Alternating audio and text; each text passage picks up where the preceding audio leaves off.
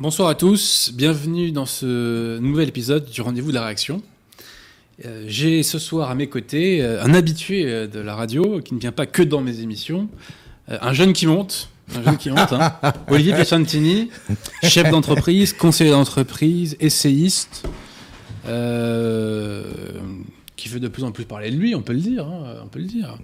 Euh, tu as fait un article à, Valeur Actuelle, je crois, notamment. Oui, j'ai eu un dossier de 4 pages sur Valeur Actuelle le 30 voilà. avril. euh, voilà, bon, je, je- je participe beaucoup à Boulevard Voltaire, Riposte Laïque, euh, Ouais, ouais, Polémia, j'ai pas mal d'articles. Et là, Sud Radio aussi, toi, t'es passé à Sud Radio Sud Radio, je passe assez souvent. Oui, Ouais, oui, voilà, le- donc le- comme le quoi il pèse notre ami. Hein. Alors, il rigole pas, Olivier. Bah, moi, là où on m'invite, je viens. Voilà. Il n'y a pas de souci. Et nous allons parler avec lui ce soir du dossier Erdogan. Voilà, euh, que je considère comme un ennemi de l'Europe. Et je pense qu'il faut qu'on ait euh, une vision aussi claire que possible du sujet. Et euh, moi, c'est un sujet que je ne maîtrise pas bien, que je ne connais pas bien. Je connais quelques grandes lignes seulement. Olivier le connaît bien davantage. Donc ça explique sa venue ce soir. Mais avant de parler de tout ça, vous savez que j'ai l'habitude de faire un certain nombre d'annonces, puisque nous sommes là pour euh, ce que j'appelle la refrancisation, pour réagréger la qualité française. Donc, si vous avez un petit bouquin à acheter et que vous êtes en Ile-de-France, n'hésitez pas à passer chez nos amis de la librairie française. Si jamais vous voulez vous procurer un bouquin catholique ou contre-révolutionnaire, n'hésitez pas à aller chez nos amis, euh, enfin sur le site du collectif Saint-Robert Bellarmin. Tous les liens sont en description, je crois, monsieur Guillaume. Parce que c'est Guillaume qui est avec nous ce soir, euh, avec nous ce soir à la technique. Voilà. Euh, J'invite aussi chacun à aller sur les chaînes YouTube que nous mettons en description, toutes ces chaînes qui sont assez peu connues mais qui mériteraient d'être bien davantage. Que ce soit la chaîne de Fidé TV, la chaîne Saint-Pie 5, la chaîne Femme à part, la chaîne de Jonathan Sturel et j'en passe. Et, et, et, et nouvelle chaîne dont on va parler ce soir, la chaîne d'un certain Olivier Piacentini. Ah, merci, oui. Voilà, puisque Mais tu as fait une, tuer. une- une vidéo là récemment sur le plan de, Oui. euh, dont, dont- dont on va reparler, hein, le Mhm. plan de relance LOL. Oui, lol. Euh, c'est pas pour tout le monde la relance. On, on- on en dira peut-être un petit mot. en tout cas, c'est euh, pas pour nous. hein. avant les questions. Euh, et puis donc, j'ai pour habitude de dire aux gens de partager, de cliquer, de liker, euh, de mettre des pouces bleus et compagnie. Et ben ça vaut aussi pour les vidéos euh, de la chaîne d'Olivier. Donc n'hésitez pas à y aller. C'est un angle d'attaque euh, surtout sur l'économie en général, hein, et géopolitique hein, avec Olivier, hein, euh, qui est des sont- qui sont des angles d'attaque fondamentaux. donc n'hésitez pas. Ces petits gestes qui pour vous sont anodins peuvent avoir une influence très importante lorsqu'ils sont multipliés par 100, 1000, 10 000, etc. Pourquoi? Parce que ça permet de déjouer l'algorithme de YouTube, tout simplement, qui nous invisibilise. Donc, euh, vous avez tous entre vos mains, euh, je dirais, le destin de l'expression vraiment française. Voilà. Donc, n'hésitez pas euh, à mettre des pouces bleus. Et puis, alors là, vraiment, pour les plus braves, les plus courageux, les plus résistants, les plus durs, n'hésitez pas à partager, ça fait jamais de mal. Car vois-tu, mon cher Olivier, nous recevons des leçons de courage systématiquement de la part des trolls du web, mais ces, ces derniers n'ont même pas le courage de relayer des vidéos un petit peu trop marquées à droite, voire marquées à droite tout court. Bon, voilà. Bref, alors on, va, on arrive à notre sujet, si t'es euh, si chaud. Je suis à ta disposition et Alors, avant toute chose, un petit point de pédagogie. Qu'est-ce que c'est le peuple turc? Tu vois, Qu'est-ce que c'est le peuple turc? Je- bonne question. bah, euh, pour euh, beaucoup de gens qui ne sont pas, euh, disons, qui connaissent pas très bien l'histoire et qui parfois amalgament au vrai sens du terme, ça peut être un peuple moyen-oriental classique, plus ou moins arabe. Pas du tout. Le peuple turc, c'est un peuple asiatique qui vient des plaines d'Asie centrale. Le peuple turc, donc, a diverses d'ailleurs branches, facettes, etc. Mais à partir du Xe siècle, ils ont commencé à pénétrer et à conquérir le Moyen-Orient, notamment avec ce qu'on appelle les euh, Seljoukides. Et les Seljoukides ont conquis tout le Moyen-Orient, jusqu'à Jérusalem. Et, euh, et ils ont bâti donc cet empire qui a duré à peu près 200 ans, qui a fini par dépérir à, à cause de, de- de- de tensions internes et parce qu'un certain, enfin c'est pas Gengis Khan, mais euh, ce sont ses enfants qui sont venus et qui ont tout, euh, bah, qui ont détruit en fait hein, concrètement euh, toute la région. Alors il faut savoir qu'à Bagdad, avant que Gengis Khan arrive, il y avait, enfin les, les- les Mongols arrivent, il y avait euh, 90 000 je crois euh, habitants et euh, après il y en avait zéro en fait. Voilà, Mhm. c'est un Ah, oui, concept, oui, oui. euh, un concept mongol voilà et je crois qu'ils avaient même mis le, alors je sais plus si c'est le calife, j'ai plus le, le titre exact de l'intéressé, mais il l'avait mis dans un sac Et ils l'ont fait piétiner par des chevaux, en fait. Voilà, donc c'est les méthodes. euh, Oui, oui, oui, ils sont, ils sont un peu rudes. Hein. voilà, un peu rudes. C'est sûr.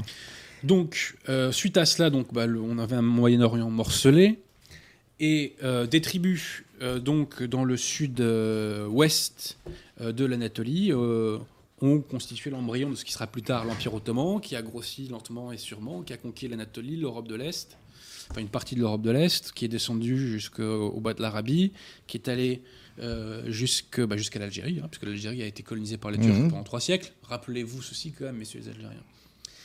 Euh, et tu sais que nos bonnes âmes, nos, bonnes consciences de gauche s'émeuvent de la colonisation euh, africaine qui, dans certains endroits, a duré quelques décennies seulement. Bah oui. Je rappelle que la Turquie a colonisé, colonisé la Grèce un demi-siècle. Mhm. Euh, un demi-siècle. Un demi-millénaire. Un demi-millénaire. oui. Excusez-nous du peu. La Grèce, c'est une bonne partie des Balkans, d'ailleurs. les Balkans, etc. Ouais, ouais. Alors voilà, après ils sont allés moins loin parce que les Habsbourg ont bien fait le travail et ils les ont fait reculer. C'est une fameuse guerre qui a duré en- de 1683 à 1699, ce qui a fait que le- le- l'Empire Autriche- l'Empire d'Autriche-Hongrie a connu un, un gros boom, on va dire. Enfin, c'était l'Autriche tout court d'ailleurs à l'époque. Mhm. Et alors, saluons la mémoire de Jean III Sobieski, le roi de Pologne, qui a sauvé Vienne en 1683. Il y avait déjà eu d'ailleurs un siège de Vienne en 1529. Donc les Turcs sont allés jusqu'à Vienne quand même. Mhm.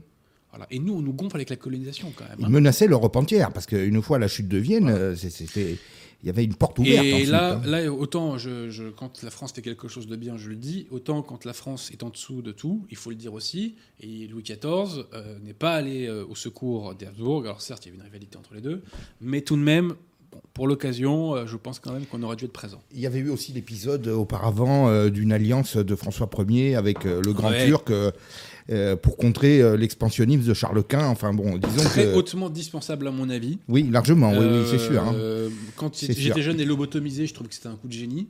Bah, je fais mon mea culpa et je pense que c'est vraiment l'un des plus grands crimes de l'histoire de France. Tu vois. Oui, oui, c'était, c'était vraiment une, euh, une décision, à mon avis, euh, qui ne prenait pas en compte euh, les aspects civilisationnels, pourtant évidents, et qui était certainement très ressenti à l'époque, euh, à l'époque où vraiment la religion euh, façonnait l'esprit humain, on va dire. hein. Tout à fait. euh, Tout à fait. c'est assez incompréhensible. Tout à fait. C'est tout à fait incompréhensible. Bah, c'est un coup du diable, hein, tout simplement. Donc euh, voilà, l'Empire ottoman, c'était cet empire absolument gigantesque, Mhm. qui est parti presque de rien, qui, quand on regarde ses origines lointaines, c'est en Asie centrale. Donc les Turcs, ce sont des peuples asiatiques à la base. C'est ça qu'il faut comprendre. Ils sont devenus un peuple moyen-oriental et ils tendent à vouloir devenir un peuple européen. Donc l'Empire ottoman s'est effondré pendant la guerre, il a été refoulé, Atatürk est arrivé, il a reconquis un petit peu quand même de, des frontières perdues. Il y a eu des transferts de population énormes entre la Grèce et la Russie, euh, la Russie et la Turquie, pardon. Et La Tur- il faut souligner que la Turquie, dans son histoire, est une grande experte des déplacements de population et de génocide. et de génocide. Et le premier génocide euh, qu'il y a eu au XXe siècle, eh ben, c'est, Et on dit arménien, mais moi je pense qu'il faudrait peut-être dire plutôt de chrétien. chrétien. Chrétien. C'est un génocide de chrétiens. Chrétien. C'est un génocide de chrétiens. Voilà. Exactement. Faut le dire. Ce qui ne retire pas le caractère arménien de la plupart des victimes. Bien sûr. Non, mais nous, nous, Mais nous compatissons à nos amis arméniens. le dénominateur commun, c'était celui-là. Absolument. Bon. Bref, euh, pendant des décennies, la, Turquie a été, euh, je dirais, vassalisée plus ou moins par les États-Unis. Mais depuis, on va dire, le début du siècle, euh, ils font de la politique. Voilà. Et quand on fait de la politique, on est libre. Alors, on va critiquer Erdogan aujourd'hui. Il y a une chose que je lui reconnais. Erdogan, il fait de la politique. Voilà. Il fait de la politique. Et tous ceux qui pleurent aujourd'hui que Sainte-Sophie redevienne une mosquée, petite parenthèse, qu'une mosquée s'ouvre en terre d'islam, moi perso, ça me choque pas. Ce qui me choque, c'est celle qu'on ouvre chez nous. Bon. Euh, Erdogan, il fait de la politique. Personne, euh, enfin, je veux dire, n'est interdit de- d'en faire aussi. hein. Voilà. Et moi, j'aimerais que la France joue ses cartes et ses atouts comme Erdogan joue ses cartes et ses atouts. Parce que la Turquie, en termes de force, je suis désolé, c'est pas la France. Hein. Loin Avec tout le respect que j'ai pour eux. Loin de là. Avec tout le respect que j'ai pour eux. Donc, si Erdogan euh, arrive à faire ce qu'il fait, nous, quid de ce qu'on peut faire? Voilà. Absolument.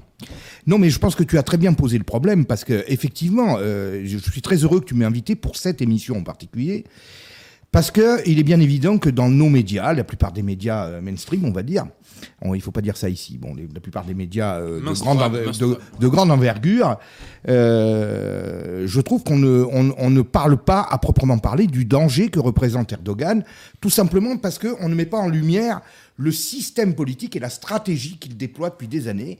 On ne traite que des informations parcellaires avec quelques entrefilets, euh, Sainte-Sophie, euh, voilà, euh, les migrants au mois de mars, etc.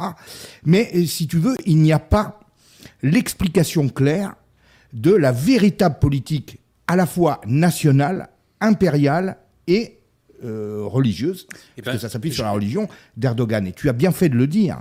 Et c'est ça le gros problème, c'est que depuis 20 ans, nous, nous sommes nous suivons la logique mondialiste qui veut que nous nous dépouillions de notre puissance, qui veut que nous nous dépouillions euh, des attributs de nos nations, de notre stratégie nationale, de nos stratégies nationales, hein, puisqu'il n'y a pas que la France, les autres pays sont dans le même cas. Alors qu'en face, nous avons en face de nous, dans divers points du monde, et en particulier en Turquie, des grands dirigeants, parce qu'Erdogan est un grand dirigeant, un très grand dirigeant. Moi, si j'étais turc, je voterais Erdogan. Hein. Mais bien sûr. Et je ne me poserais même pas la question. effectivement, il y a Poutine, euh, il y a évidemment euh, la politique qui est menée par la Chine. On, a des blocs euh, de, de, grandes nations d'empires ou d'anciens empires qui déploient des stratégies sur 10, 15, 20 ans, pendant que nous, tous les 2 ans, 3 ans, on change de politique, on ne sait pas où on va. De toute façon, on ne défend plus les intérêts nationaux et on défend encore moins les, intérêts de notre civilisation et la, préservation de tout ce qui constitue notre civilisation. Et, je pense que Erdogan est vraiment euh, la personne qui euh, marque le mieux cette opposition entre, je dirais, une gouvernance à l'occidental actuelle et une vraie gouvernance euh, d'un pays qui veut redevenir une puissance et qui est en train de le faire. Mmh, tout à fait. Alors je vais te dire, moi, pourquoi je me, je me suis intéressé au dossier Erdogan, c'est qu'en 2015, tu sais, on a eu cette espèce de torrent humain que sont les pseudo-migrants syriens. Oui, oui, oui. Et moi, je me disais, mais, mais d'où ils viennent, ces gars? Mmh, bah et, pourquoi euh, cette explosion à l'instant T? Comment ça se fait? Comment c'est possible? Ce que je ne savais pas à l'époque, ce que je n'avais pas compris, et ce que j'ai mis du temps à découvrir, c'est que c'est tout simplement des gens qui étaient en Turquie et que Erdogan a lancé. A lancé, a lâché en, meute Hein, je ne devrais pas parler parce que bon, la plupart sont des pauvres gens, mais ils sont manipulés par, euh, je dirais, Erdogan qui s'en sert comme d'une arme, et ça fait des années que ça dure. Il faut savoir qu'Erdogan a depuis des années un jeu d'une duplicité extraordinaire. En fait, qu'est-ce qui fait sa force? Sa force vient du fait qu'il est dans l'OTAN. Et en étant dans l'OTAN, c'est même une pièce maîtresse de l'OTAN, parce que l'OTAN, depuis 30 ans, se trompe d'ennemis. L'OTAN est entièrement tournée par la politique américaine et je dirais l'État profond américain contre la Russie. Et c'est très bien expliqué dans le livre de Brzezinski, Le Grand Échiquier. Mmh, de toute façon, quel que soit le régime euh, en Russie, les États-Unis sont naturellement amenés à se confronter à la Russie, parce que la Russie, c'est un espace immense euh, vers lequel transitent euh, pratiquement toutes les sources énergétiques, les matières premières, etc. Et que les États-Unis ne peuvent pas laisser se déployer la politique russe comme ils le voudraient. Et donc, l'ultime barrière dans le versant sud à la Russie, c'est la Turquie qui est d'ailleurs un vieil ennemi de la Russie depuis des siècles, parce que euh, tu as très, très justement parlé des Habsbourg euh, d'Autriche, mais on pourrait dire la même chose vis-à-vis du tsar. Euh, on se rappelle la guerre en Crimée, par exemple, où véritablement il y a une, inimitié russo-turque et, et, très axée sur un plan civilisationnel, là encore, à la fois territorial, géostratégique et civilisationnel. Et donc, les États-Unis ne peuvent pas se passer de la Turquie dans l'OTAN. Et à travers ça, pour ce fait-là, on lui laisse faire n'importe quoi. Et n'importe quoi, c'est quoi? Mais c'est des choses gravissimes. C'est-à-dire que pendant que euh, Daesh euh, massacrait les gens ici à Paris, en Europe, partout, euh, pendant que Daesh égorgeait des chrétiens, des, des chiites, tout ce que tu veux au Moyen-Orient, pendant que les troupes de l'OTAN étaient engagées, bon, modestement, hein, parce que là encore, euh, euh, problème, euh, Daesh s'opposait à Assad. Et Assad est aussi un ennemi de l'Occident parce que Assad, c'est l'allié de Poutine. Voilà. Donc, pour des histoires d'alliance avec Poutine, on brade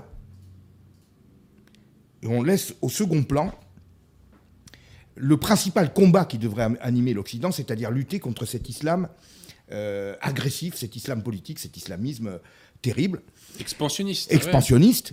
Et pendant toutes ces années, c'est-à-dire à partir de 2013, 2014, 2015, Erdogan a puissamment aidé euh, Daesh. Il a aidé parce que il, à la frontière au nord, il récupérait des malades, enfin des malades, pardon, des blessés, mais aussi des malades, hein, qu'il ramenait directement dans des hôpitaux à la frontière qu'il avait fait construire expressément pour les soigner. Hmm. Erdogan vendait des armes à Daesh contre du pétrole. Et même aidait Daesh à écouler du pétrole. Hein, puisque Daesh, à un moment donné, avait une grosse fortune qui, était tirée euh, de la production de pétrole sur place. Alors, bon, il y avait beau y avoir un embargo, enfin tout ce que tu veux, mais euh, le fait est que la Turquie les aidait à écouler ce pétrole-là, donc leur fournissait à la fois des armes et des moyens financiers pour, euh, pour les armer contre l'OTAN dans lequel fait partie la Turquie. Bon, ben c'est quand même extraordinaire. On a vu quand même les, fous un monde de fous. On a vu quand même les États-Unis euh, beaucoup plus stricts et beaucoup plus réactifs pour bien moins que ça. Oui, bien sûr. Mais là, on laisse faire. On laisse faire parce que finalement, notre problème, nous sommes dans l'OTAN. L'OTAN, ça veut dire qu'on est protégé par les États-Unis, mais en même temps qu'on est protégé par les États-Unis, on doit suivre leur politique. Et la politique des États-Unis, ben Daesh, c'est pas la priorité. Hmm. C'était pas la priorité. La priorité, c'était Assad, et c'est encore une fois la Russie. Donc, on a une tendance à ménager un peu la chèvre et le chou, et Erdogan, qui encore une fois est un grand stratège, exploite ces failles-là à fond, et depuis des années. Il y a un livre de Roland Hureau, euh, euh, France et l'OTAN en Syrie, le grand fourvoiement, qui explique très bien tout ça. Que j'invite donc les, auditeurs à, se le procurer. Erdogan, donc, est en fait un ennemi, mais un ennemi très bien en cours chez nous. C'est quand même extraordinaire. Et le plus extraordinaire, c'est que les puissances européennes elles-mêmes, qui sont les premières concernées déjà par le terrorisme de Daesh, la France, ne réagissent pas, hmm. Se laissent faire. Alors là, ces derniers temps, Macron, quelques mots par-ci par-là, c'est à peu près le seul qui réagit. Hein. Enfin, qui réagit comment? Ben, Il en parle. oratoirement. Oratoirement, voilà. c'est comme ça. Oh, c'est des incantations. Mais enfin, c'est vrai que c'est un expert hein, en incantation. C'est vrai. Sur la sécurité aussi, il est formidable, paraît-il. Et puis bon, on voit bien, on voit bien ce qu'il en est. Euh, la Turquie d'Erdogan, donc, a été un, puissant soutien à Daesh pendant des années. Euh, la Turquie d'Erdogan prépare euh, la submersion migratoire de l'Europe depuis des années. Ça aussi, ça fait un bon moment qu'il prépare ça. Qu'est-ce qu'il a fait? Ben, Il a obtenu, comme, tu dis, il a, il, a, il a, rapatrié des réfugiés en masse sur le territoire turc, et il a obtenu de l'Europe, je ne devrais même pas dire de l'Europe, de Madame Merkel, Hmm. puisqu'elle a pris elle-même la décision toute seule, et après elle a mis les autres devant, le fait accompli. Euh, L'Europe verse une soulte de 6 milliards d'euros à la Turquie pour que la Turquie garde 3 millions de réfugiés euh, en son sein. Mais alors, c'est quand même incroyable, parce que pour quelqu'un qui suit, qui connaît vraiment Erdogan, qui l'a entendu parler X fois, il a parlé des immigrés en Europe, mais je veux dire, c'est carrément faire entrer le renard dans le poulailler. Je veux dire, faire ça, ça, veut dire, on, lui donne le, couteau pour qu'il nous le plante dans le dos. Parce que, qu'on soit clair, ça fait des années qu'Erdogan explicite clairement sa politique. Ça, c'est un truc qu'on ne peut pas lui reprocher. Il est ah pas, oui, mais non, mais... Lui, il n'est pas langue de bois. Mais non, mais. Lui, il, il, annonce tout, lui. Mais, c'est ça, mais, c'est ça qui est extraordinaire, c'est qu'on va toujours nous traiter de complotistes ou de gens qui font. Ah non, mais lui, il dit tout, lui. Mais lui a très bien expliqué. Il a fait toute toute une série de discours où il a expliqué que son but était d'islamiser le vieux continent. Il l'a dit. Et même, il a, il a fait une déclaration très récemment, je crois, sur les anciennes frontières de la Turquie. Alors, tu peux revenir là-dessus si tu. Bien sûr. Il y, a, il y a de ça trois mois, il a évoqué, par rapport à des problèmes qu'il y avait, des tensions au Balkan, qu'il avait un magistère euh, moral euh, et historique sur euh, une partie des Balkans. Il a cité hein, le Kosovo, la Macédoine, le, la Bosnie-Herzégovine, une partie de la Thrace, une partie de la Bulgarie, de la Roumanie. Il a expliqué que c'était des, des, territoires euh, turc, moralement turc, et qu'il avait le droit de s'investir là-dedans. Et d'ailleurs. Les intéressés apprécieront. Voilà, les intéressés apprécieront. Euh, pas plus tard qu'au au, au mois, d'avril, je crois, il y avait une personnalité qui devait être décorée au Kosovo, qui était un adversaire d'Erdogan. Eh bien, Erdogan a fait pression et la personne n'a pas été décorée. Donc, euh, en fait, le gouvernement du Kosovo s'agenouille devant les consignes d'Erdogan. Hein, on le voit. On ne veut pas déplaire à Erdogan. Alors c'est vrai que probablement qu'il euh, fournit des aides aussi euh, à ces pays-là. Mm. Mais pourquoi? Parce que nous-mêmes, nous sommes défaillants de l'autre côté. On laisse faire. Puis ce sont quand même des territoires musulmans aussi à la base. Erdogan a fait plusieurs discours en Europe même. Et il a parlé directement aux communautés turques en Europe. Et qu'est-ce qu'il leur a dit? Il leur a dit, voilà, vous êtes en Europe, si vous vous assimilez, si vous perdez votre religion, vous êtes des traîtres. Il a dit ça en substance. Par contre, vous devez prendre la nationalité de vos pays d'accueil. Et pourquoi vous devez prendre la nationalité? Parce que vous allez devenir des citoyens et vous allez voter. Et donc vous allez peser sur les décisions. Donc tout est dit. Tout est dit. Le, même problème de l'islam, on se dit, oh, ils vont s'intégrer, oh ceci, oh cela, machin. Mais les dirigeants même, les principaux euh, euh, têtes d'affiche de l'islam, qui se disent des représentants de l'islam comme Erdogan, expliquent clairement qu'ils veulent utiliser l'immigration et les communautés musulmanes pour islamiser l'Europe et faire avancer les pions, à la fois leurs pions en termes de nation et de puissance, mais également leurs pions en termes de religion, parce qu'ils se, se disent des représentants d'une religion, ouvertement. Ce n'est pas comme nous qui avons complètement perdu le lien. Eux le disent. Donc, il y a véritablement une politique qui vise à la fois à restaurer euh, l'Empire ottoman et à restaurer, je dirais, un expansionnisme islamiste. Et Erdogan, aujourd'hui, incarne ces deux volets-là. Euh, c'est, à mon avis, un danger très, très clairement explicité. Et c'est assez incroyable que les Européens et les Américains laissent faire ça euh, de, de, cette manière, avec autant d'indulgence. Tout à fait. Et d'ailleurs, on a évoqué le coup de canon de 2015, mais juste avant le coronavirus, il nous avait refait un coup de canon où il avait relancé des, euh, bah, des hordes ou des, masses gigantesques euh, de migrants donc, sur la Grèce. Et il faut, reconnaître que nos amis grecs, là, ils ont représenté, comme on dit, n'est-ce pas euh, Ils ont fait front, ils ont fait face. D'ailleurs, après le coronavirus, très enfin, pendant le corona, et après, on n'en a plus entendu parler. Où est-ce qu'ils sont ces migrants-là euh, Ah ben il y a eu des alors il y a eu des mouvements de, population pendant la période de, que sont confinement. Ils sont On n'en sait rien. Les, services secrets euh, ont souligné qu'il y avait eu des mouvements de population entre l'intérieur des terres en Turquie, c'est-à-dire là où il y a les camps de réfugiés, et les côtes. Donc je pense qu'en fait il y a juste pour le moment euh, un ajournement de l'invasion migratoire. pour cause de pandémie. On précise juste que, et on rappelle, donc on donne de l'argent à Erdogan pour qu'il conserve les réfugiés, il prend le pognon et il nous les envoie quand même. Mmh. C'est beau la vie, hein Oui. Qu'il je gagne, face tu perds. Et il nous les envoie pourquoi? Il nous les envoie parce que euh, depuis quelques mois, il a fait euh, montre d'une très grande offensive, d'une très grande agressivité au Moyen-Orient. C'est-à-dire qu'en fait, il a attaqué, euh, donc je crois en novembre dernier, le nord de la Syrie. Oui, c'est très intéressant ça. Voilà. Il s'est pris une fessée, non d'ailleurs?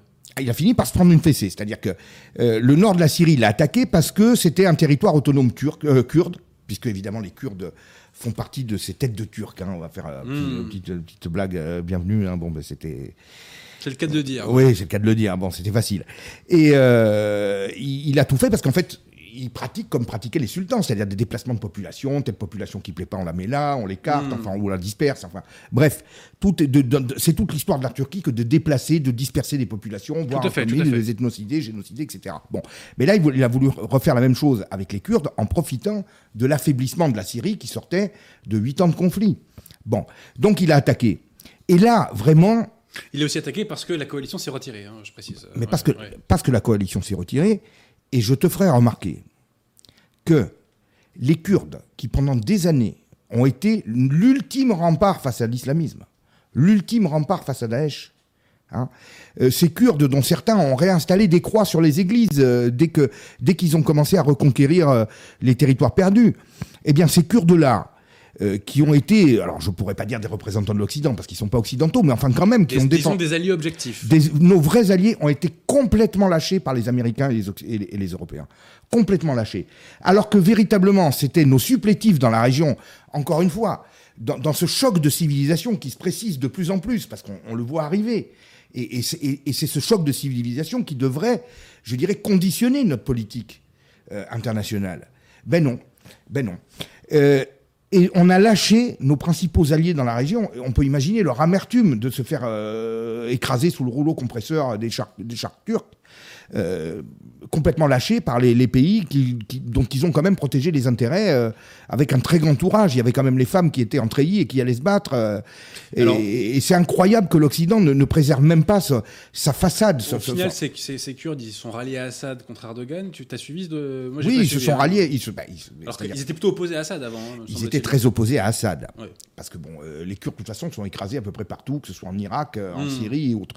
Sauf que Assad s'est retrouvé à un moment donné dans une situation carrément, carrément désespéré pratiquement hein, en 2014 et autres. Et donc, euh, bon, ben, s'il y avait les Kurdes avec lui, il prenait les Kurdes avec lui. Hein, euh, il hmm. préfère, euh, bon, les ennemis de mes ennemis sont mes ennemis, bon, bref.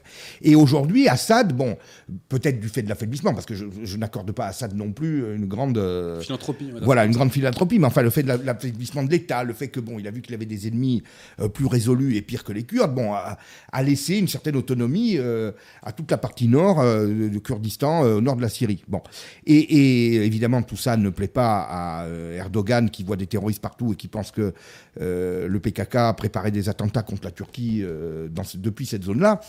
Donc il a envoyé ses chars. Et alors effectivement, il a fini par se prendre une belle gamelle. Il a fini par se prendre une belle gamelle, une belle gamelle, mais évidemment, ce n'est pas les Occidentaux qui lui ont filé, hein. c'est nos amis russes. Hmm. C'est Poutine. Et Poutine a repoussé les Turcs. Et donc, Erdogan, se voyant de l'autre côté lâché aussi par les Occidentaux, c'est comme ça qu'il pense, parce que il se dit mais je suis membre de l'OTAN et vous me laissez me faire euh, mmh, prendre une dérouillée, oui. prendre une dérouillée par Poutine alors que vous me dites d'attaquer Poutine. Bon, voilà. Donc c'est à partir de là qu'il a dit mais je vais lâcher euh, les migrants sur l'Europe puisque l'Europe ne me soutient pas. Mmh. Voilà. Donc enfin tu vois un petit peu l'imbroglio. Euh, en fait, l'arme numéro un de Erdogan c'est le chantage. Ah mais c'est le chantage. Chantage à l'OTAN, ah chantage aux migrants. Mais oui. C'est le chantage à l'OTAN, c'est le chantage aux migrants, c'est le, le chantage à tous les niveaux, mais il se donne les moyens de son chantage, c'est ça. Parce que finalement, la diplomatie, la géostratégie, c'est ça. Il faut se donner des armes pour faire pression et attaquer et, soumettre les autres. Ben lui, il fait, il fait ce que finalement certains sultans ont fait à l'époque, Soliman de Magnifique, etc. Bon, ben, il, agit euh, logiquement dans, son optique à et alors, euh, avant qu'on parle de ce qui se passe en Libye, donc, est-ce que spécifiquement Erdogan, tu sais, s'il a une politique euh, contre les contre les Kurdes euh, Concrètement, en Turquie, comment ça se passe pour eux? Est-ce qu'ils sont spécifiquement persécutés ou pas spécialement bah, Bien sûr. Ils sont, y a, bon, tu sais, j'ai pas mal d'amis kurdes. Euh, il y a véritablement une persécution contre les Kurdes, mais enfin là, qui n'est pas particulière à Erdogan, c'était le cas déjà avant. Oui, c'est une tradition. c'est une tradition. Bon, il ne faut pas oublier que Saddam Hussein, par exemple, en Irak, euh, avait gazé euh, plusieurs villages euh, avec des enfants et autres. Il y avait eu, je crois, 8000 morts. Bon, et Erdogan, bon, contre tout, tout, ce qui est kurde, est particulièrement persécuté, chassé de certaines fonctions. Il n'y a, a, pas de liberté d'expression à ce niveau. Enfin bon, c'est terrible. Enfin, à ce niveau-là, il est dans la droite ligne, je dirais, de ses prédécesseurs, c'est-à-dire ses, gouvernements militaires qu'il y a eu pendant 50-60 ans et qui étaient euh, complètement affiliés à l'OTAN.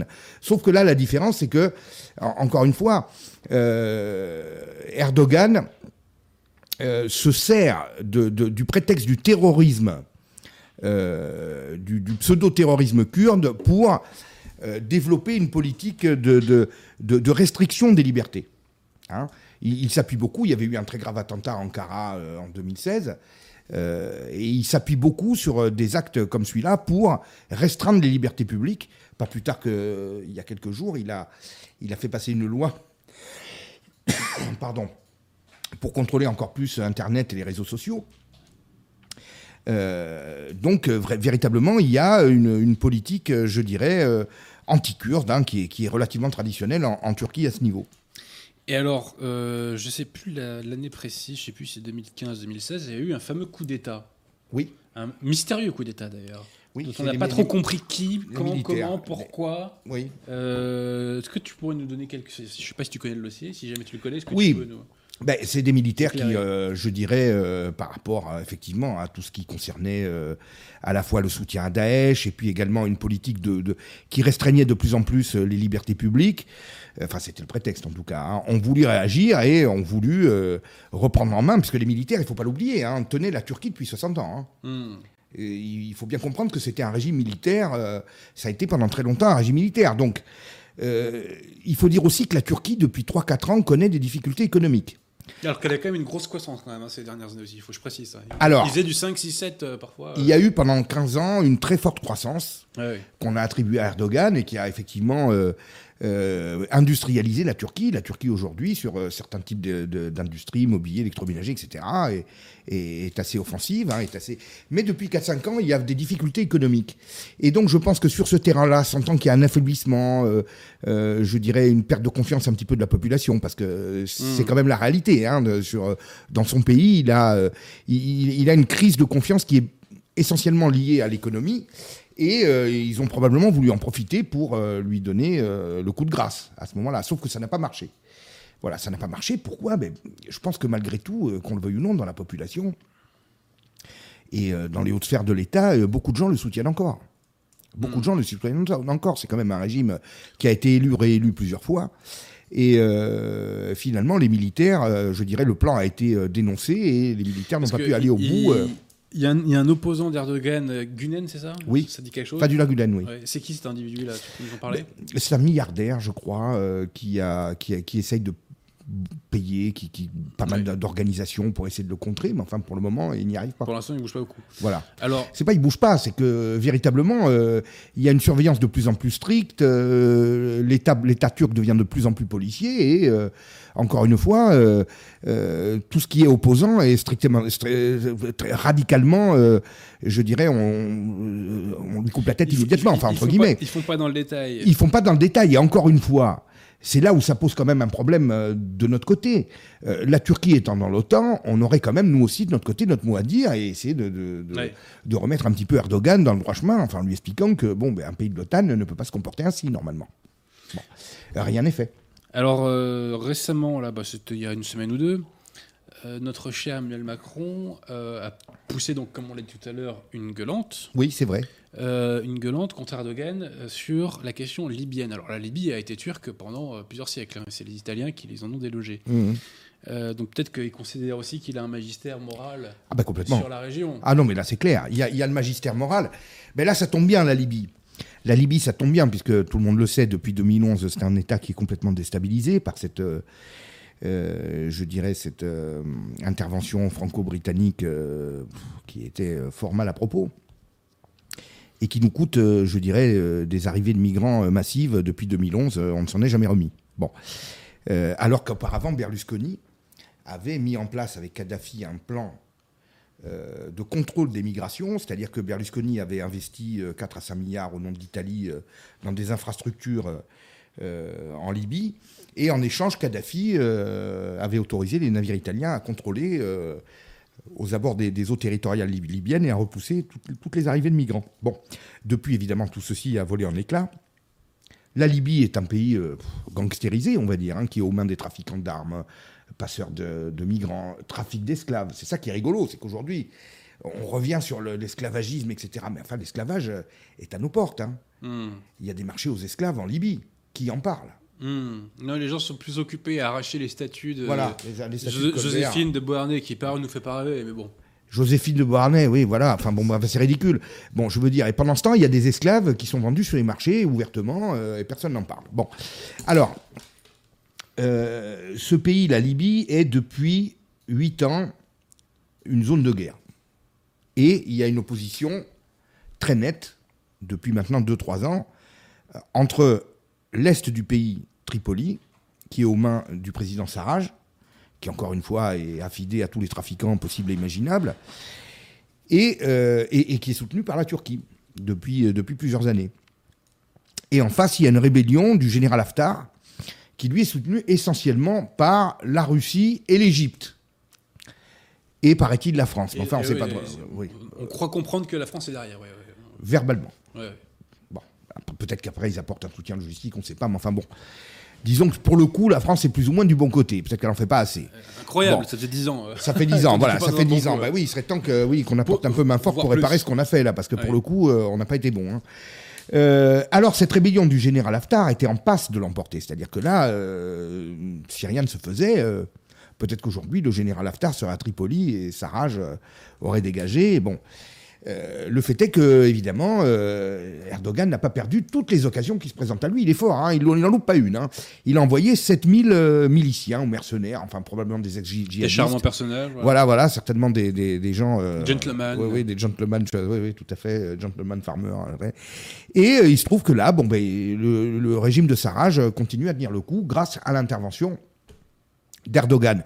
Mais alors, si on réfléchit bien, qu'est-ce que ça veut dire? Outre bon, qu'il défend euh, un gouvernement ouvertement islamiste, on va dire. Hein. Mais au final, si vraiment il arrive au bout euh, de son projet de, rétablir l'autorité de ce gouvernement sur la Libye, bah, il va contrôler les deux accès principaux des migrants hmm. en Europe, c'est-à-dire l'accès par la Grèce ça, il les a déjà, il, a tout. Hein. il a l'accès, il a les migrants, il a tout. Et puis de l'autre côté, euh, la Libye, qui est évidemment euh, le principal pays euh, par lequel transitent tous les migrants qui viennent d'Afrique subsaharienne, voire du Maghreb. bon, donc au fond, ben, il aura la possibilité de nous envahir sans même avoir recours à ses troupes. Hmm.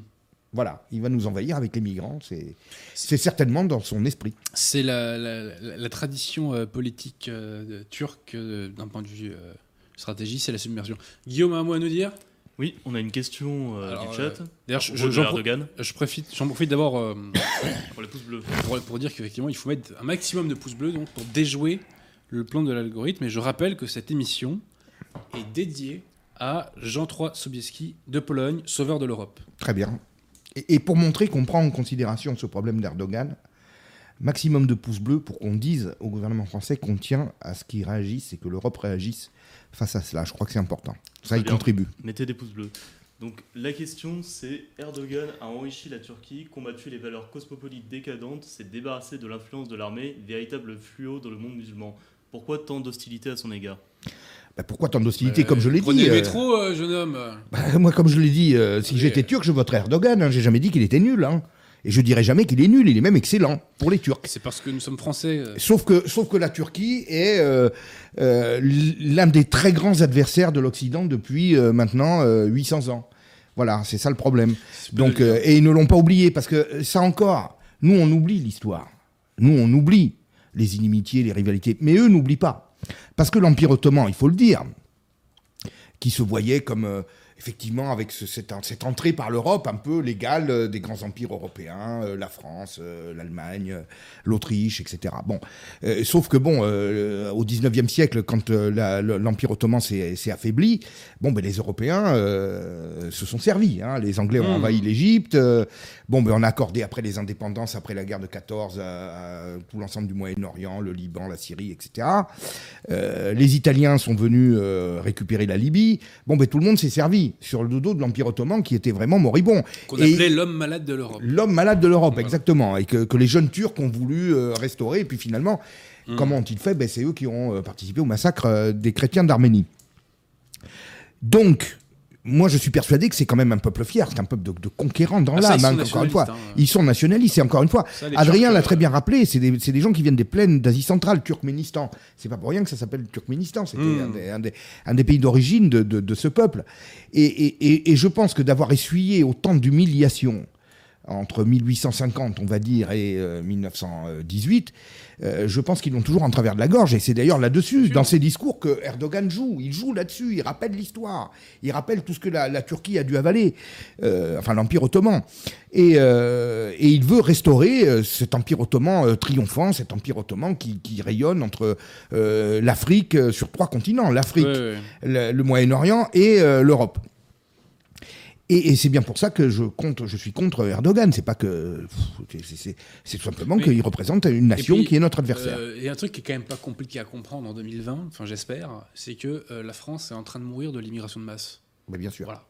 Je répète, la France est en train de mourir de l'immigration de masse. Il y a un individu qui fait tout pour euh, maximaliser, si je puis dire, euh, cette immigration, pour que cette immigration soit la plus imposante possible. Voilà.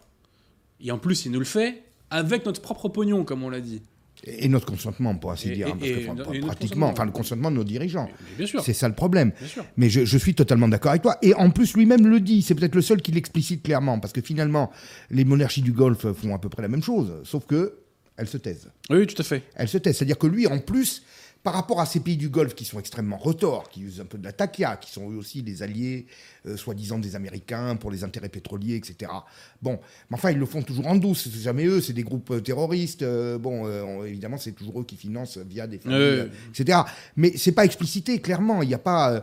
lui le dit, le dit clairement. J'invite les, les, les, auditeurs de, de Radio Athéna à regarder une vidéo d'Erdogan d'un discours qu'il a prononcé il y a quelques mois euh, à l'OIC ou l'OCI, je ne sais plus, enfin une organisation islamiste qui rassemble tous les chefs d'État du, monde musulman.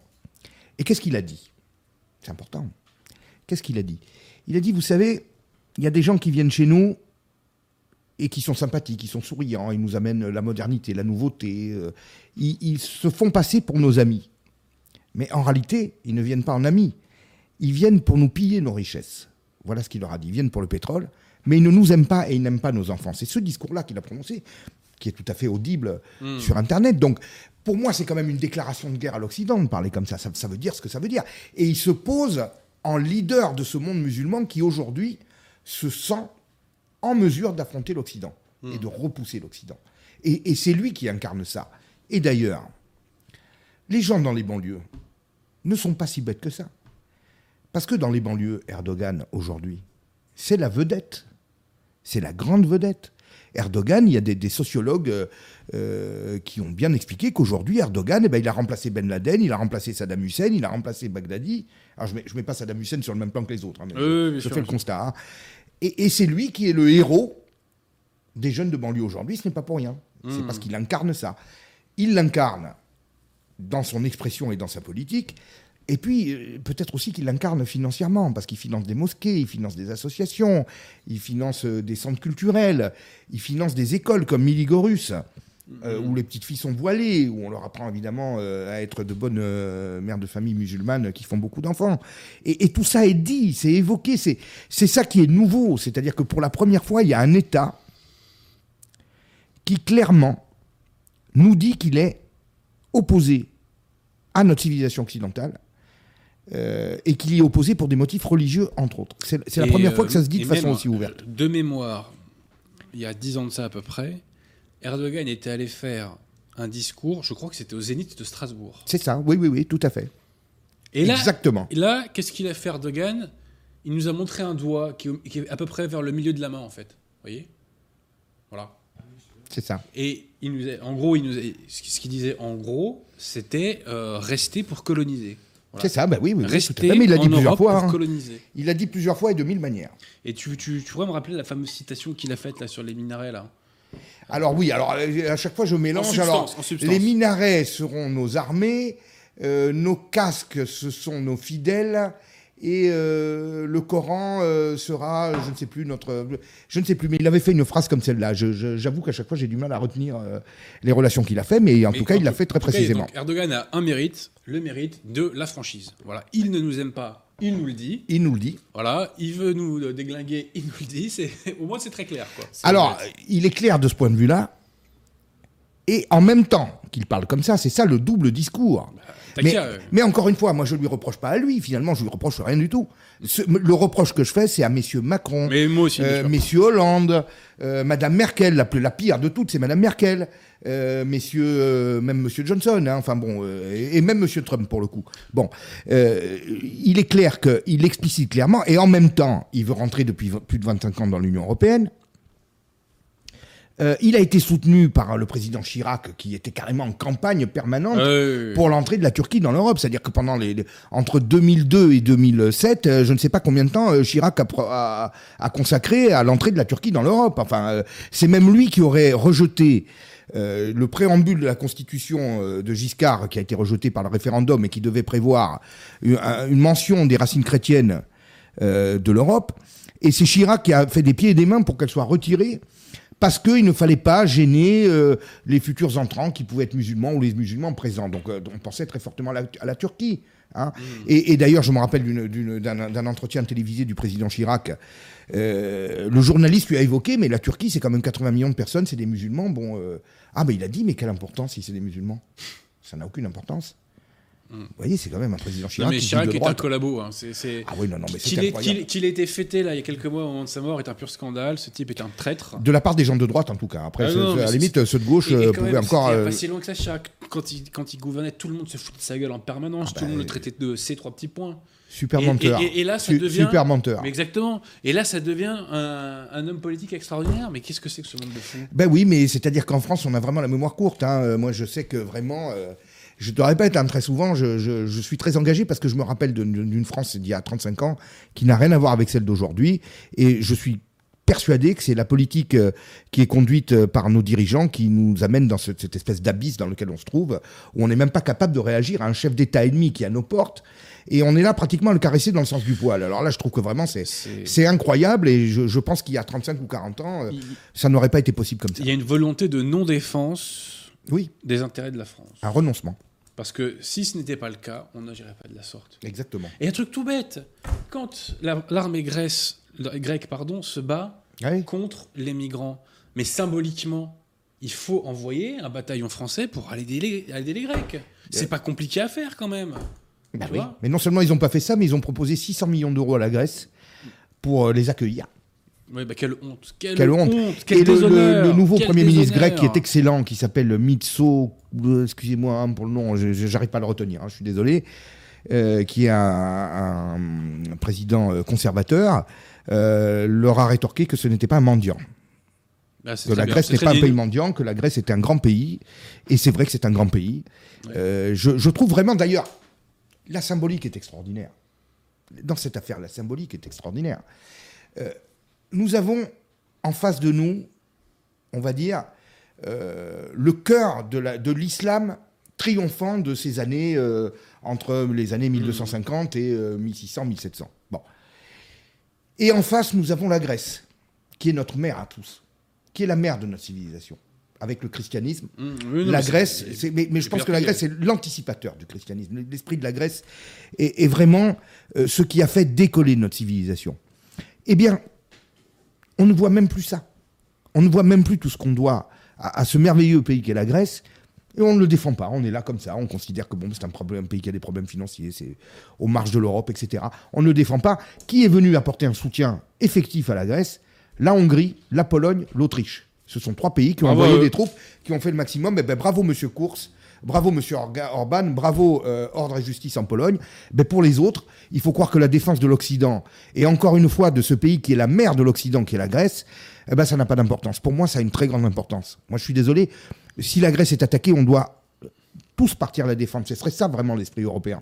Oui, tout à fait. Et puis, voilà. Euh, quand euh, l'Empire byzantin, alors qui par ailleurs avait ses casseroles, hein, euh, mais quand il a chuté, ça ne nous a pas porté spécialement bonheur derrière, puisqu'ils sont arrivés jusqu'à Vienne. Hein, donc bah, mais, très clairement, très clairement, ils sont arrivés jusqu'à Vienne. Et d'ailleurs, tiens, euh, même dans la culture populaire, nous avons normalement euh, cette, cette, opposition qui, qui, est dans notre culture populaire, le croissant. Le croissant qu'on déguste tous les mmh. matins, le bon croissant français. On appelle ça une viennoiserie. Pourquoi? Parce qu'en fait, c'est les Viennois qui ont inventé ça qui ont créé le croissant au lendemain du, de, leur victoire du siège de Vienne. Pour fêter ça, ils ont créé le croissant. Donc, enfin, c'est quand même des petites symboliques qui, veulent dire quelque chose. Qui, bien sûr. Parce que c'est le croissant islamique, bien entendu, euh, qu'on déguste tous les matins. Et quand j'y pense, eh ben, ça me donne envie de manger un peu plus. voilà. Je trouve que vraiment, euh, on a perdu, euh, si tu veux, Adrien, on a perdu, on essaye de nous faire perdre ce rattachement à nos racines à, ce qui, à ce qui fonde de loin euh, la puissance et, je dirais le génie de nos nations. Hmm. Voilà. Et alors moi, une Europe euh, qui rassemblerait vraiment des, grandes nations entre elles, euh, qui les amènerait à collaborer, moi je serais pour. Mais alors l'Union européenne, c'est tout le contraire. C'est-à-dire qu'on on, ne nous unit pas, on nous ligote. Pour que nous soyons dévorés par nos ennemis. C'est l'organisation de l'impuissance. Voilà. C'est alors depuis des années on nous dit ah oui mais on est trop petit la France par rapport effectivement à la Chine, la Russie, qu'est-ce qu'on va devenir? Mais comme tu l'as si bien dit, Monsieur Erdogan, euh, qui est euh, à peu près un pays de même dimension que la France ou que l'Allemagne, euh, beaucoup moins doté, qui a beaucoup moins d'atouts économiquement, ça pèse 3-4 fois moins que nous, ben lui, il y arrive. C'est marrant quand même. Hein. Et mm. pourquoi nous, on n'y arriverait pas? Oui, puis même ce que tu me disais l'autre jour, quand on discutait, c'est que en termes de PIB, même un pays comme la Russie, finalement, c'est pas dérisoire. C'est le PIB de l'Espagne. Mais voilà. La Russie, c'est le PIB de l'Espagne. C'est entre l'Espagne et l'Italie. Euh, mais sauf que c'est avec, le génie de Poutine, parce que vraiment, euh, je peux le dire, alors, je sais que des gens vont me dire, mais non, mais ceci, mais cela. Bon, des fois, j'entends dire que Poutine est un, est un mondialiste. Bon, ça me fait doucement rigoler quand même. Hein. Hmm. Poutine, il, là aussi, il faut revoir l'histoire. Hein. quand il a pris la Russie en main en 1999, c'était un État en faillite. C'est un État qui avait un endettement de 100%, euh, il n'y avait plus d'approvisionnement, plus d'industrie, tout était démantibulé, euh, euh, il n'y avait plus d'ordre, plus de sécurité. Enfin, je veux dire, ça, ressemblait, ça ressemblait à Boris Eltsine à la sortie d'une cuite. C'était le, règne, des mafias. C'était le règne des mafias, etc. Bon. Mais regardez en peu de temps ce qu'il en a fait. C'est vrai. Hein. C'était le larbin du, G8. On le, faisait venir au G8 euh, pour lui, dire, pour lui donner des consignes. C'est pas pour le faire participer, c'était pour lui dire ce qu'il allait faire. On allait lui donner son, ballon d'oxygène financier. Bon, ben lui euh, a, remis de l'ordre dans tout ça. Il a, il a restauré la puissance euh, de la Russie. Au passage, quelque chose qui me tient beaucoup à cœur, alors on va me dire que je fais des fixettes, mais la dette, la dette russe est passée de 100% à 13% du PIB, vous voyez, en peu d'années, donc ça aussi on peut le faire. Hein. Hmm. Il suffit de le vouloir on peut le faire. Et s'il le il fait. Il suffit d'arrêter de financer le grand remplacement. Voilà. Vous verrez, ça sera entre quasiment automatique. Il n'y a pas que ça, mais entre autres. Il n'y a pas que ça. Il y a le grand remplacement et il y a les États-providence euh, démentiels. C'est lié. C'est en partie lié. C'est en partie lié. C'est en partie lié. Alors, il y avait des questions, notre, notre cher Guillaume, euh, non? Dites-moi. Il n'y a pas des questions? Si, si, il y a des questions, donc euh, je vais vous les lire.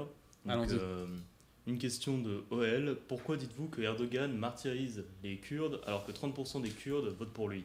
En plus, il est celui qui a le plus calmé les guerres civiles et politiques euh, sociales. Ah ben ça, il les a calmés, oui, ça, on est bien d'accord. Hein. Ça, c'est sûr qu'il les a calmés. Hein. Mais enfin, euh, moi, je sais que enfin, les Kurdes sont vraiment réprimés euh, sous Erdogan. Alors peut-être qu'effectivement, eux-mêmes ayant profité je dirais, d'une certaine euh, embellie économique pendant des années, ils ont trouvé aussi leur compte. Hein. De toute façon, on ne peut pas raisonner dans des blocs de population. C'est évident que parmi la population kurde, on me dit, il y en a 30% qui votent Erdogan. Mais justement, les autres, ils sont 60% à voter Erdogan. Donc, il y a quand même, voilà, il y a quand même une sacrée différence, justement. Hein. Donc, euh, on ne peut pas dire quand même que, Erdogan euh, est soutenu par les Kurdes. Maintenant, évidemment, s'il y en a qui... C'est encore une fois, hein, il y a toujours aussi la, la politique de prébande, la politique de faveur qui est accordée à, à certains membres éminents de, cette communauté qui fait que on divise. Euh, euh, Erdogan est un maître, encore une fois, en stratégie, et il s'est divisé.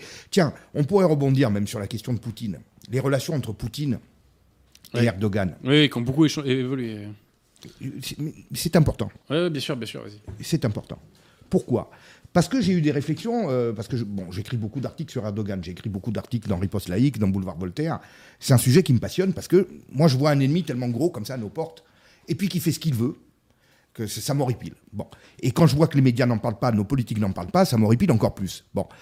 Euh, Poutine, là encore, on a affaire à un stratège. Et puis Poutine, il défend la Russie. Il ne nous défend pas à nous. C'est à nous de nous défendre. C'est pas Poutine. On n'a pas compté sur Poutine. Il nous a déjà assez défendu contre Daesh. Bon. Euh, on me dit, oui, mais Poutine, alors il avait l'occasion, il aurait pu écraser Erdogan, et puis finalement, il l'a pas fait. Et d'ailleurs, il l'a convoqué et il l'a fait venir au Kremlin et il lui a fait signer euh, un plan d'armistice en quelque sorte dans la grande salle sous la statue de Catherine II qui avait déjà passé une belle gamelle euh, au Grand Turc à l'époque. Bon. Et c'était la symbolique. Hein, c'était, et puis c'était amusant de voir la tête d'Erdogan euh, qui là jouait. profil bas, on va dire. Profil bas, oui. Là, c'était un petit garçon qui allait recevoir ça. Mais Poutine n'a pas intérêt à écraser Erdogan. Poutine, aujourd'hui, c'est le maître du Moyen-Orient. Poutine, c'est le juge de paix au Moyen-Orient. En quelques années, il a réussi de par son triomphe en Syrie, à prendre en main le Moyen-Orient et pratiquement à prendre le dessus sur les Américains. C'est incroyable, mais c'est comme ça. Qu'est-ce qui me fait dire ça? Ben, quand il a décidé euh, de continuer à écouler du pétrole en masse euh, en début d'année, alors qu'il y avait un très fort ralentissement, et donc provoqué ainsi une chute des cours du pétrole, l'Arabie saoudite s'est alignée. Elle s'est alignée dessus. Donc ça veut dire ce que ça veut dire. Ça veut dire qu'aujourd'hui, euh, l'Arabie saoudite a, pris une mesure anti-américaine contre le pétrole de schiste américain, elle a suivi Poutine. Parce que Poutine, finalement, triomphe à peu près sur tous les, sur tous les terrains. En Syrie, il triomphe. Au Yémen, ben, c'était une rébellion de chiites euh, enfin, il y avait, qui a fait reculer l'Arabie saoudite. Euh, il faut voir aussi que, que, Erdogan profite de l'affaiblissement de l'Arabie saoudite et de l'Iran, euh, qui est persécuté par les sanctions. Bon. Poutine, sur ce terrain-là, aujourd'hui, est devenu le principal acteur du Moyen-Orient. Mais est-ce qu'il a intérêt à écraser Erdogan? Non. Non. Hmm. Son intérêt, c'est de le maintenir en vie et puis de lui envoyer une petite claque euh, s'il dépasse les bornes. Lui, il sait comment pratiquer. En gros, Erdogan, à la base, était plutôt anti-Poutine. Après le coup d'État, il a été sauvé par Poutine en quelque sorte. Ah oui. Il a été pro et il, a recommencé à se retourner euh, contre lui. D'ailleurs, c'est intéressant de voir la valeur de la parole euh, de l'intéressé. Hein, ah bah oui. C'est comme euh, voilà. ah ouais non mais ça la parole il y en a aucune. Mais faut, encore. Faut garder à l'esprit quand même. Hein. C'est un grand pratiquant de la takia. Hmm. Erdogan, hein, c'est un bon musulman, donc il pratique la takia et il la manie à la perfection. Mais Poutine s'en sert en fait comme d'un je dirais, d'un épouvantail. Euh, il peut le laisser un peu embêter l'Europe, et puis de temps en temps, quand euh, ça va trop loin, bah, lui, lui tape sur les doigts. Et, et Poutine, ainsi. Euh, c'est du billard à plusieurs bandes. C'est du billard à plusieurs bandes, et lui, il le manie à la perfection, alors que nous, bah, qu'est-ce, que, qu'est-ce que vous voulez Voilà. On se laisse envahir. Voilà. Alors, une question de Zébulon Tournicoton. Erdogan se réclame du majoritarisme. De fait, il a été élu à plus de 50% des suffrages. Dès lors, peut-on vraiment dire que le président turc est un dictateur? Mais il n'est pas proprement parlé d'un dictateur. C'est pas le mot. Non. Il est autoritaire, dirons-nous plutôt. Voilà. Ben, euh, en quelque sorte, et c'est là, là, où je rejoins un petit peu. Euh, disons que c'est une, c'est une démocratie orientale. Orientale. Tout ce que, tout ce que ça peut mais, mais c'est un peu dans l'air du temps quand même, parce que euh, c'est vrai qu'on pourrait voir la même chose un peu chez Orban, enfin, hmm. en, ou, ou, la Pologne. Et, et c'est vrai que je comprends, par exemple, même l'auditeur précédent qui avait dit Mais pourquoi vous critiquez Erdogan? Ben oui, mais dans son mode de gouvernance, encore une fois, je répète, hein, euh, c'est quelque chose que je pourrais presque souhaiter euh, pour un pays occidental, pour la France par exemple. Quelqu'un qui cherche à défendre les intérêts de son pays. Les intérêts de son pays. et à unifier le peuple. Alors là où je trouve qu'il est beaucoup trop, euh, il va trop loin, c'est évidemment dans la persécution des minorités, parce que, alors persécution, il n'y a pas de concentration, de camp de concentration en Turquie ni autre, mais véritablement même les chrétiens, euh, leur nombre ne cesse de diminuer hein, depuis, depuis des années. Euh, bon, euh, je ne pense pas qu'ils favorisent particulièrement le culte chrétien en Turquie. Et, et de toute façon, le peuple turc a toujours lutté contre les minorités. Ça a été, je dirais encore une fois, une constante dans son histoire, déplacement, éparpillement, etc. je, dirais qu'ils ont même lutté contre les majorités dans les Balkans en Europe de l'Est. Ah oui, oui, oui, complètement. Complètement. bon. donc effectivement, il va quand même beaucoup trop loin malgré tout. Mais encore une fois, si j'étais turc, certainement que je voterais pour lui. Est-ce qu'il y a d'autres questions euh Bien sûr. Alors, une question euh, du euh, le comte de Monte Cristo. Monsieur Abosi, en tant que fervent chrétien, pourquoi ne vous inspirez pas d'Erdogan? Profond croyant qui combat ah. vos ennemis communs, faveur LGBT, féminisme, finance internationale en fait, en gros, c'est pourquoi je me convertis pas à l'islam, la question. Bah oui, c'est ça. Lol, c'est toujours pareil. Parce que j'ai pas hein, envie euh. d'aller en enfer. Voilà pourquoi je n'apostasie pas. C'est ça, non, mais, mais bien sûr. Mais c'est-à-dire que, encore une fois, je ne le critique pas par sa manière de faire. Je, le critique en tant qu'ennemi de l'Occident et ennemi de déclaré. Voilà, c'est tout. Et je pense qu'Adrien est, ennemi de la chrétienté. Non, non, suis ami de la chrétienté. Je parlais d'Erdogan. Ah oui, d'accord. Pas toi. Non, non, ça, c'est clair. Enfin, ce qu'il en reste de chrétienté. Voilà. Mais euh, ce que je veux dire, ça aussi, les médias ont euphémisé, minimisé. Mais quand même, le fait de transformer en cette période actuellement, et encore une fois, dans le déroulé des faits et de ces actes depuis des mois, le fait de transformer Sainte-Sophie en mosquée n'est pas un acte anodin. C'est une marque de plus de son projet. Mmh. C'est un acte de guerre contre la chrétienté même si, même si euh, Sainte-Sophie n'était plus une basilique à proprement parler. C'était une sorte de message subliminal envoyé à l'Occident de dire, vous voyez les gars, nous on se détend. Et la preuve, c'est que Sainte-Sophie, c'est alors c'était, il y avait un côté malsain, malsain un peu maçonnique là-dedans. Euh, on offre Sainte-Sophie à l'humanité, c'était bon, ça, ça sentait pas très bon non plus. Mais c'était un message subliminal envoyé à l'Occident pour dire, on se détend. Ah mais complètement. Et puis on est chez nous. Là, on a le message inverse. Et, et alors, euh, c'est amusant parce qu'il joue l'ambiguïté avec l'UNESCO qui a dit oui mais là bientôt on va plus avoir de visites. Enfin, il y a une menace sur les visites de touristes. Bon. Euh, l'autre jour, il y a eu une prière. Ben, pour la prière, on a caché les saints et les icônes, etc. Bon.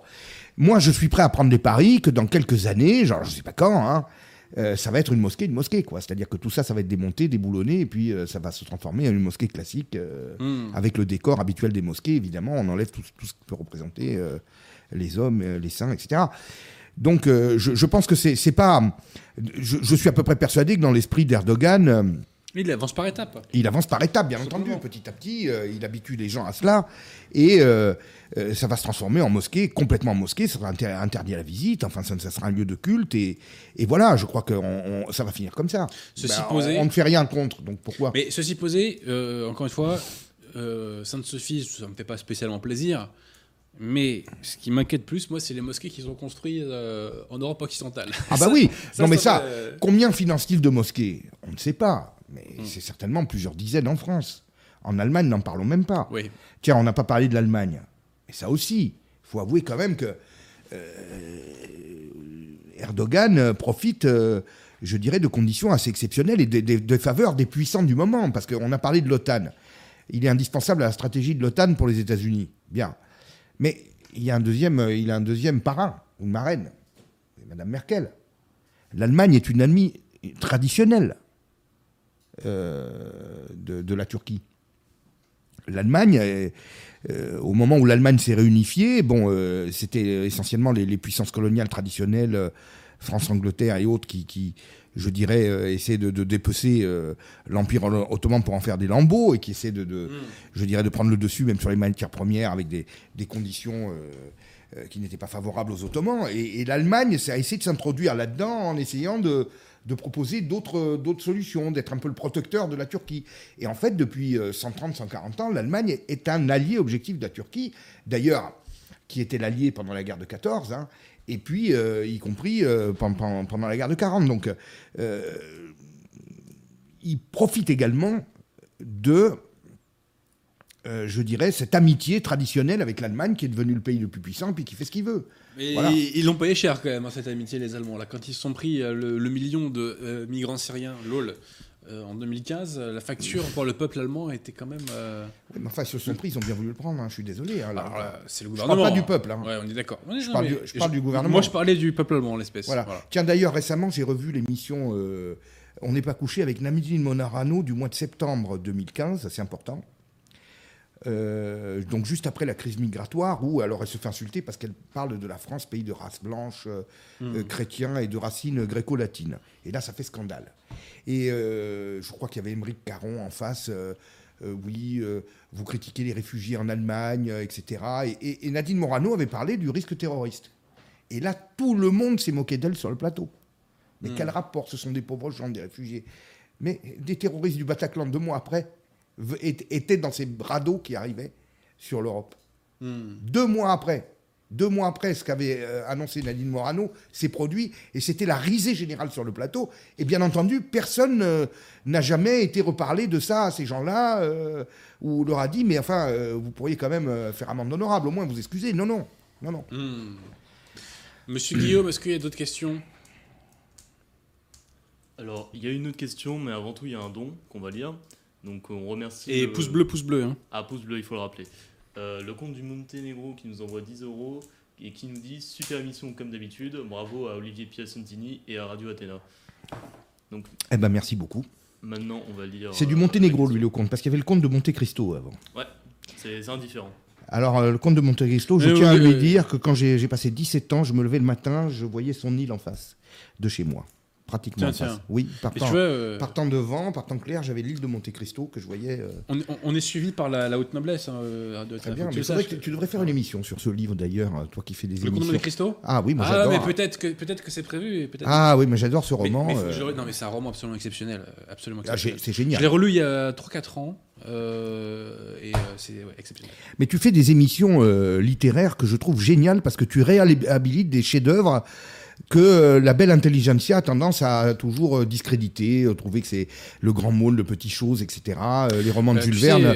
Moi, je trouve ça génial. il, faut, il faut rendre à César ce qui est César. C'est aussi Jonathan Sturel qui fait un très très bon travail pendant ses émissions. C'est surtout lui qui tient ses émissions. Ben, bravo à Jonathan, oui. alors, ceci posé, je, pousse un coup de gueule, mon cher Olivier. Pourquoi? Parce que les magnifiques émissions sur, le petit chose et le grand mot bident bide objectivement en termes de vues. Oui, mais Donc je vous demande de faire l'effort d'aller voir ces émissions. C'est vrai, c'est vrai. sont de très belles émissions françaises. C'est peut-être dans la durée après que ça va monter, parce que les, émissions qui sont reliées à l'actualité font toujours plus de vues parce que on est on est on est sur le show. on est bien d'accord. Mais vraiment, moi, ce, que ce que j'aime dans ces émissions, c'est qu'on réhabilite le, génie de la littérature française. Alors c'est vrai que dans la littérature française, il y a Marcel Proust, il y a tout ce que, tout ce que tu veux, mais il y a aussi ces auteurs populaires qui ont fait des choses qui plaisaient à tout le monde, qui étaient euh, vraiment euh, qui, émerveillaient les enfants, qui émerveillaient les jeunes, qui ont mmh. façonné le peuple. Et je trouve que c'est ça qu'il faut qu'on réhabilite pour redonner à, la fois le goût de la littérature et le goût du génie français, ce génie particulier de cette littérature populaire et, qui, moi, m'a enchanté pendant toute ma jeunesse. Bah, tout à fait. Bah, un jour, peut-être que tu viendras nous épauler, mon cher Olivier. Ah, sur des questions littéraires, pourquoi pas aussi. un roman pas qui te branche. savoir. Ah ben, le Comte de Monte Cristo, moi j'adore, hein, c'est bah, un de mes romans préférés. Mais alors, tu sais que de mon temps, quand tu disais ça, le Comte de Monte Cristo, on disait, mais t'es un regard, mon pauvre. On lit toujours, t'inquiète pas. Oui, je sais pas. Peut-être qu'aujourd'hui, en tout cas, grâce à Internet, je pense, euh, la chape de plomb est quand même moins forte. C'est-à-dire hmm. qu'il euh, y a toujours les mêmes milieux euh, qui se sentent autorisés à, faire leur fatwa, hein, c'est bien le cas, mais, mais quand même aujourd'hui, les gens n'ont plus peur de dire ben, moi j'adore le tour du monde en 80 jours, par exemple. Voilà. Tout à fait. Voilà. Monsieur Guillaume, d'autres questions? Pour l'invité Bien sûr. Alors, euh, question. Une alliance des derniers bastions des valeurs morales et anti-progressistes, catholicisme, orthodoxie, islam, contre le bulldozer moderniste décadent, LOL. politisme envisageable? LOL. LOL LOL. C'est envisageable. Mais moi, moi, alors, par exemple. Dans le front de la foi, c'est ringard depuis 10 ans, les mecs. Hein. Ben, la preuve, moi, j'ai constaté que, par exemple, pendant la question. Euh, euh, je, suis en train d'écrire encore un livre là-dessus. Enfin, vous allez me dire que j'en écris beaucoup. Mais, tant mieux, tant mieux. Mais pendant la je dirais euh, qu'il y a eu les débats sur le mariage pour tous. Moi, je n'ai vu. Que j'ai rebaptisé le mariage pour tout. Voilà. Oui, pour, toi, oui, ça c'est sûr. Oui, c'est une bonne. Euh, mais ça moi, que moi. Moi, j'ai constaté, je n'ai vu que les catholiques hein, sur le terrain, en termes religieux, je dirais, affirmés. Hein. Les musulmans euh, sont contre le mariage pour tous. Hein. J'en ai pas vu un seul me dire qu'il était pour le mariage pour tous. Mais qu'ont-ils fait? Rien du tout. C'est leur individuellement, je dirais, leur ressenti. Mais les, les les représentants du culte musulman en France se sont positionnés modestement et n'ont pas mobilisé autour de ça. Ils auraient pu le faire. Mais pourquoi ne le font-ils pas? Tout simplement parce que il y a dans ce pays une alliance contre nature, une alliance d'intérêt, un petit peu comme les États-Unis et la Turquie d'ailleurs. Tiens, si, je, fais le prolongement en termes internationaux, entre les milieux bobos progressistes et les banlieues qui n'ont rien à voir entre elles, qui sont dans deux mondes différents et, qui ont vraiment des valeurs et des idées qui n'ont rien à voir, sauf qu'elles ont un intérêt, c'est de ronger en permanence la France enracinée, la vraie France, voilà, culturellement pour la battre. Et alors les uns pour faire passer tout leur... Euh, voilà, les, uns ont besoin d'une armée électorale, ils n'ont pas d'électeurs, les bobos n'ont pas d'électeurs. Hein, voilà. Donc ils ont besoin d'une armée électorale. Et bien l'armée électorale, c'est les banlieues c'est les banlieues, ils ont besoin de ça. Alors, encore une fois, les projets n'ont rien à voir. Et on le voit bien quand on a vu, par exemple, ce, transsexuel se faire tabasser euh, par 50 personnes à la sortie du métro. Euh, euh, là, je suis bien content de voir les petites mines de Madame Autain et compagnie en train de visionner les images. C'est pourquoi dire. Hein. Parce qu'il y a son électeur d'un côté, puis les autres électeurs de l'autre côté. C'est les, mêmes. Hmm. C'est les mêmes dans, l'urne. Par contre, dans la vie, ils n'ont rien à voir. Voilà. Et, c'est tout le problème, c'est qu'on nous amène dans un, un projet complètement contradictoire. Mais qui n'a pour seul but que de démolir la culture française, la vraie culture, les vraies valeurs et la vraie morale française et chrétienne. Voilà. Hmm. D'autres questions, euh, Monsieur Guillaume, pour notre invité? Bien sûr. Alors, si Erdogan est un si terrible purificateur ethnique, comment expliquez-vous qu'il a lancé un programme de restauration depuis 10 ans d'églises et de synagogues en Turquie? À ma connaissance, on n'a pas prononcé le terme de purification ethnique. Et puis surtout... J'ai jamais dit ça. Et, de, toute façon, euh, ce qui se passe en Turquie est pour nous secondaire même si on souhaite le meilleur aux populations en Turquie. Nous, ce qui nous intéresse d'abord, c'est ce qui se passe chez nous. Voilà. Et on sait. C'est pas, c'est pas une purification, une purification technique, c'est ethnique, c'est un contrôle des populations et, je dirais, une une mise au pas des minorités. Voilà. Euh, vous savez, euh, sur euh, ce qui est des restaurations des synagogues ou des, ou, des, ou des églises, vous ne savez pas dans quel but il le fait. Euh, le fait est que le fait est qu'il y a 0,5% de chrétiens en Turquie. Donc et puis ça peut être ça peut être ce qu'on appelle une politique de couverture aussi. De couverture. De toute façon, il est inséré. Si vous voulez, dans, dans, l'ordre mondial actuel depuis 20 ans, euh, la Turquie est insérée. Elle est obligée de donner des gages d'un autre côté. Elle ne peut pas se, coucher sur tout, écraser et faire et faire complètement. Donc d'un côté, on, d'un côté, on donne des gages. Par exemple, on m'a dit ah ben oui, mais euh, Poutine a signé la, COP 21 et même Marrakech. Oui, d'accord, mais enfin, est-ce qu'il va les appliquer, est-ce qu'il va pas les appliquer Lui, il n'a peut-être pas envie de se mettre en marge complètement sur des questions comme ça. Voilà, c'est tout. Moi, je suis persuadé que personne ne va aller euh, dire à M. Poutine, ah ben, vos émissions de CO2, elles en sont où? Ils vont lui dire, ils vont lui présenter les chiffres euh, qu'il a bien voulu mettre, et puis voilà, hein, et, puis, et puis ils vont revenir une main devant, une main derrière. Donc, qu'est-ce que ça lui coûte de signer? Rien du tout. Et bien, de la même manière, bon, ben, il donne des gages de l'autre côté de dire, mais vous voyez, parce que encore une fois, Ça, tiens, tu as lu mon premier livre, Vers la chute de l'Empire occidental. Pas que celui-là, d'ailleurs. Mais j'ai parlé durant un chapitre entier de la Turquie. La Turquie qui, à l'époque, il y a encore cinq ans, se faisait passer pour un grand régime démocratique, se faisait passer pour un islam modéré, etc. Vous voyez? Donc il y a quand même toute une façade qu'on veut préserver pour maintenir quand même une, image internationale vis-à-vis des institutions, mais dire mais non, mais moi regardez, les églises, je les entretiens, les chrétiens, je les protège, etc. Hmm. Voilà, 0,5% de la population est chrétienne. Est-ce que vous pensez qu'il a besoin de, faire quoi que ce soit? Hmm. Rien du tout.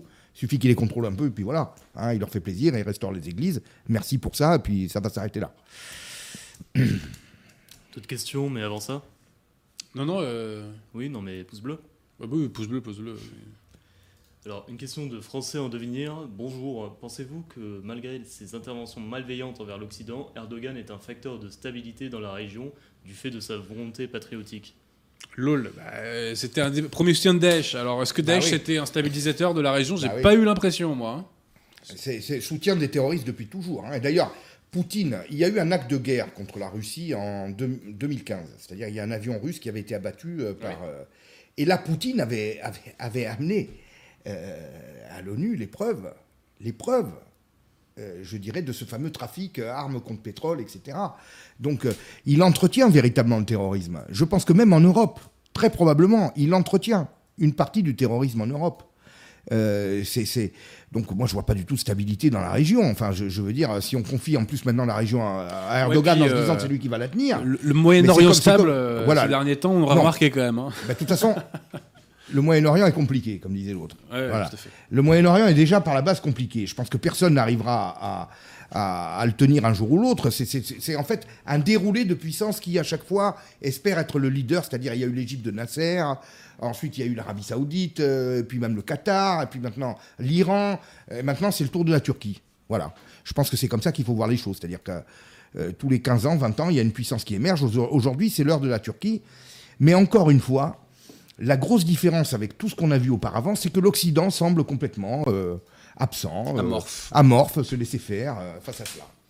D'autres questions, Guillaume? Bien sûr. Alors, une question de Jefferson Stragier. Radio Athéna, quels sont les pronostics que font Piacentini et Bozzi sur la bataille de Sirte, Sirte pardon, qui s'annonce en Libye entre le GNA, Turquie, et l'ANL, Égypte, Russie?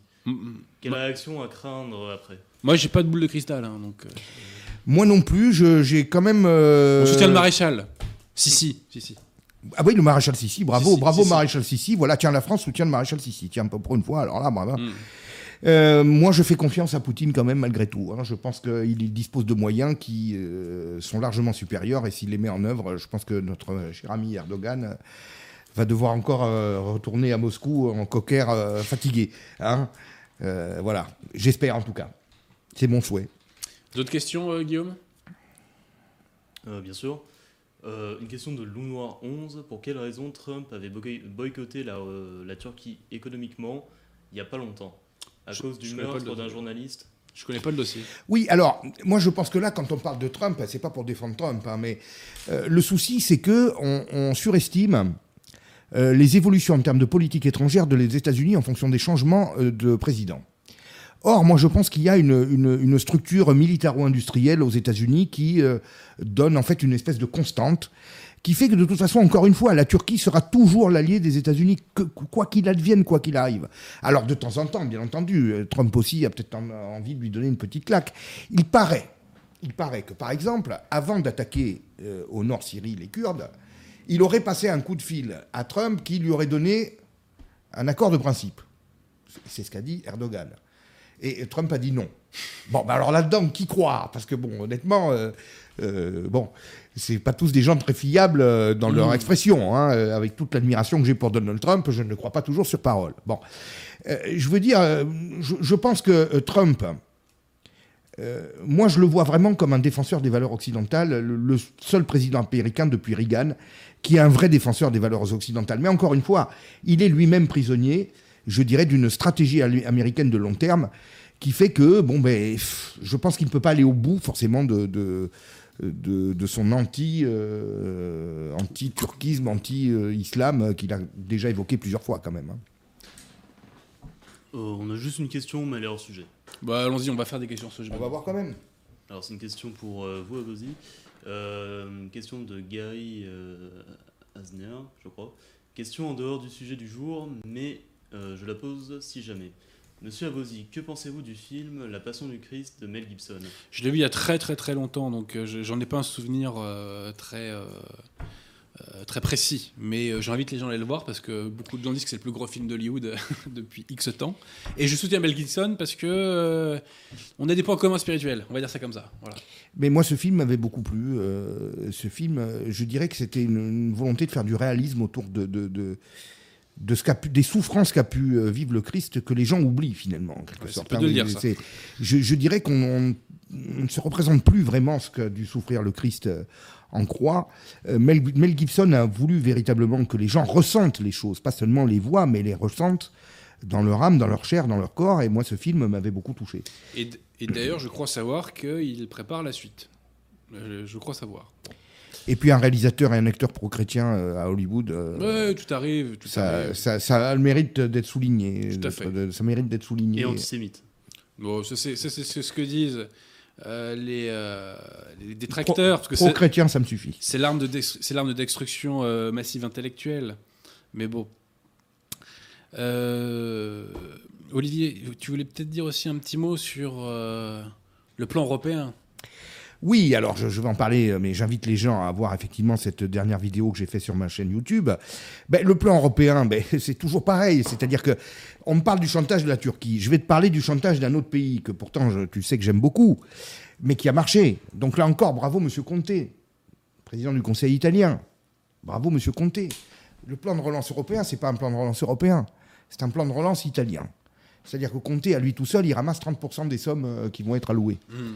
Alors, moi, j'ai constaté que les pays du nord de l'Europe qu'on dit frugaux, c'est-à-dire Suède, euh, Danemark, euh, euh, Autriche, Hollande surtout, ont tout fait pour défendre leurs intérêts, c'est-à-dire contribuer le moins possible à la relance des pays du Sud, dont la France fait partie, parce que je suis vraiment désolé, au-delà de la culture, je dirais que vraiment la situation économique n'est guère plus reluisante. Alors, moi, je vous pose la question. L'Italie a obtenu 209 milliards. La France, 39 milliards est-ce qu'on est cinq fois. Notre situation est cinq fois meilleure que celle de l'Italie? Je peux vous démontrer par tous les bouts que la situation de l'économie française est même en réalité pire que celle de l'Italie. Alors l'Italie avait peut-être besoin d'un coup de pouce d'urgence parce que très endettée, euh, sa dette est une menace sur les marchés. Je veux bien, mais entre un coup de pouce. Et l'Italie, 209 milliards, l'Espagne, 170 milliards, la France, 39 milliards. Mais c'est une blague. Et pourquoi? Parce que depuis deux ans, M. Comté prépare, je ne dirais pas la sortie de l'euro, mais la possibilité de sortir. Il met en place tous les outils pour que l'Italie puisse, hmm. du jour au lendemain, euh, claquer la porte. Eh ben, c'est lui qui décroche le jackpot. Quant à Macron, ben lui, Macron, de toute façon, euh, la France, c'est pas sa priorité. Sa priorité, c'est de sauver l'euro et l'euro. Donc pourquoi veux-tu qu'il obtienne? Il ne demande rien. En réalité, avec les fameux 39 milliards que la France a encaissés, euh, toutes ces sommes, les 750 milliards, il va bien falloir qu'on les rembourse. Donc on parle d'un impôt européen, on ne sait pas si c'est sur les plastiques, euh, la taxe carbone, peu importe. Le fait est que la France pèse 20% de l'économie européenne, donc peu ou prou, elle va rembourser 20%, euh, de la partie subvention qui est de 750 milliards, de, de, 400 milliards, donc ça va faire 80 milliards. En gros, ce n'est pas un plan de relance qu'on a, c'est une contribution pour les Italiens qui, eux, au contraire, c'est le, le, la proportion inverse. C'est une énième déclinaison du principe qui nous gouverne depuis des décennies, qui est le principe de la préférence étrangère. En France, hein, parce que les autres ont tous défendu leurs intérêts. Hein. Alors là, je peux te dire, la Pologne, tiens, qui obtient le double de la France, en quoi elle est atteinte par la pandémie? Mais, je te pose la question. Euh, il y, a eu 2000 euh, morts, je crois, en Pologne. 28 000 chez nous. Euh, la récession, c'est même pas la moitié de la nôtre. Alors, je veux bien qu'on les aide, mais ils obtiennent le double de nous. Mais pourquoi? Parce qu'ils menacent de sortie eux aussi. C'est des pays récalcitrants. Alors, hein tu, as dit une phrase sur laquelle je rebondis. Tu as dit que notre situation économique est moins bonne, en termes de dynamique, j'imagine, que celle de l'Italie. Or, j'ai entendu euh, à la radio sur France Intox que le rebond était meilleur en France que dans les autres pays. Mais enfin, mais moi, je ne sais pas qu'est-ce qu'on raconte de, trucs. Enfin, je n'ai même pas besoin d'évoquer des chiffres. C'est le gouvernement lui-même qui a donné des chiffres de récession à 11%. Récession de l'année 2020 euh, prévue à 11%. Ce pas les chiffres d'Olivier Piacentini, c'est les chiffres de M. Le Maire. Donc, je, vais le croire. Mais euh, l'Allemagne en 31, elle a eu une récession de 12%. Ça s'est fini par Hitler deux ans après. Bon, euh, la, récession italienne est anticipée à 9%. Et, et, celle espagnole, je ne sais pas. Il est possible qu'elle soit peut-être même plus élevée que la France. Mais ce que je veux dire, bien sûr qu'il fallait, dans le plan de relance, aider l'Italie. Il n'est pas question de ne pas aider l'Italie. Mmh. Mais d'une proportion de 1 à 5 avec la France. Tu penses que c'est normal? Mais Surtout que quand tu fais les calculs, on, donne 40, enfin on reçoit 40. On paye 80. On paye 80. Euh, dans ma tête, ça fait moins. Euh, moins 40. Moins 40 hein. mmh. Bah oui, ça va être un peu ça. Moi, je croyais, qu'il y avait une dette française irremboursable.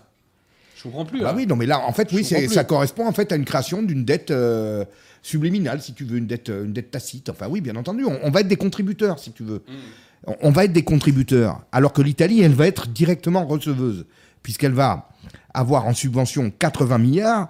Et si je suis la, péréquation euh, du, MSE, euh, mécanisme de stabilité, elle, elle, va, payer à peu près 15% sur les. Ça va faire 60. Donc elle, elle va recevoir à peu près 20 milliards net. La France va payer 40 milliards net. Bon, ben, il y a un problème. Enfin, je veux dire, encore une fois, peut-être qu'il fallait peut-être plus aider l'Italie, je veux bien, mais encore une fois, d'une proportion de 1 à 5, moi, je trouve que c'est délirant. Délirant. Et encore une fois, tous les pays ont défendu leurs intérêts. L'Allemagne défend aussi ses intérêts dans l'affaire. Et ça, on ne le dit pas. Pourquoi elle défend ses intérêts? Mais parce que l'Allemagne, aujourd'hui, c'est un pays exportateur. Et un pays exportateur qui fait ses, excédents de balance commerciale essentiellement avec les pays d'Europe. Donc avec la France, avec l'Italie, avec l'Espagne.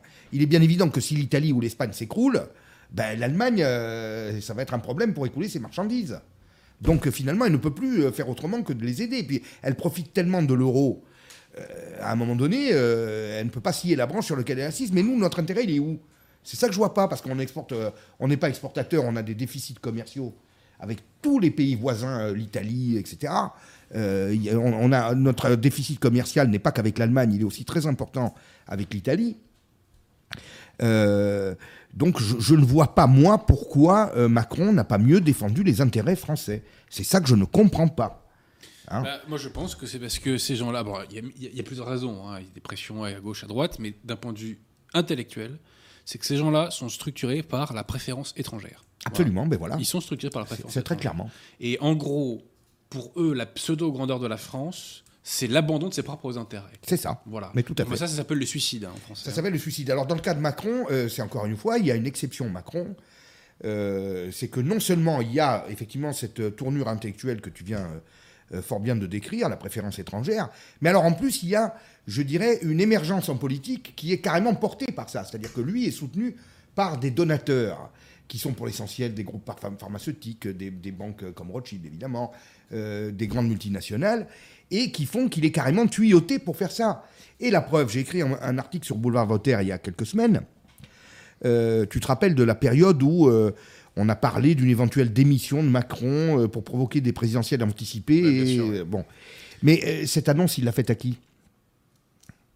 Il en a parlé à qui? À De Villiers peut-être, je sais pas. Non. À De Villiers, c'était autre chose, on pourrait en parler.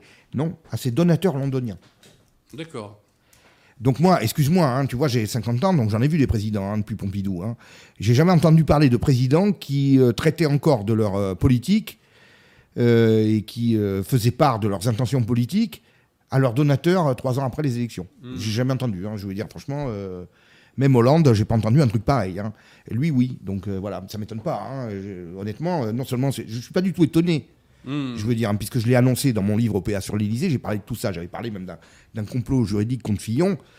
que ne m'a-t-on pas dit Et puis finalement, c'est Madame Houlette elle-même qui a dit que c'était le cas. C'est pas fini cette histoire-là. Voilà, c'est pas fini. Voilà. Donc, euh, non, euh, je pense que Macron, il y a la préférence étrangère, et en plus, il est là pour ça. Hmm. Et il aime ça en plus. Et il aime ça, bien sûr. Donc euh, là, on a deux questions au sujet et une question en rapport avec. allez-y, allez-y, cher ami. L'émission. Donc, on va d'abord répondre à la question en lien. Alors, c'est une question de Jefferson Stragier. La France peut-elle craindre la décision de la Cour de justice opposant la BCE à la CCA de Karl, euh, Karlsruhe. Car sur ce que je vois, peu importe les solutions, la zone euro explose. Vos avis Je crois pas que c'est la CEDH qui va s'occuper de ça. Elle n'est pas compétente pour ça, la CEDH. Non, c'est pas la CEDH, c'est la Cour de justice de, l'Union européenne. La CJCE. CJ, oui, il y a un bras de fer entre la Cour de Karlsruhe et la CJCE. Enfin, on dit CJUE maintenant, pardon, excusez-moi. CJUE, bon, c'est la Cour de justice Quand de j'étais l'Union à la européenne. fac, on disait CJCE, je, regarde ça. CJUE.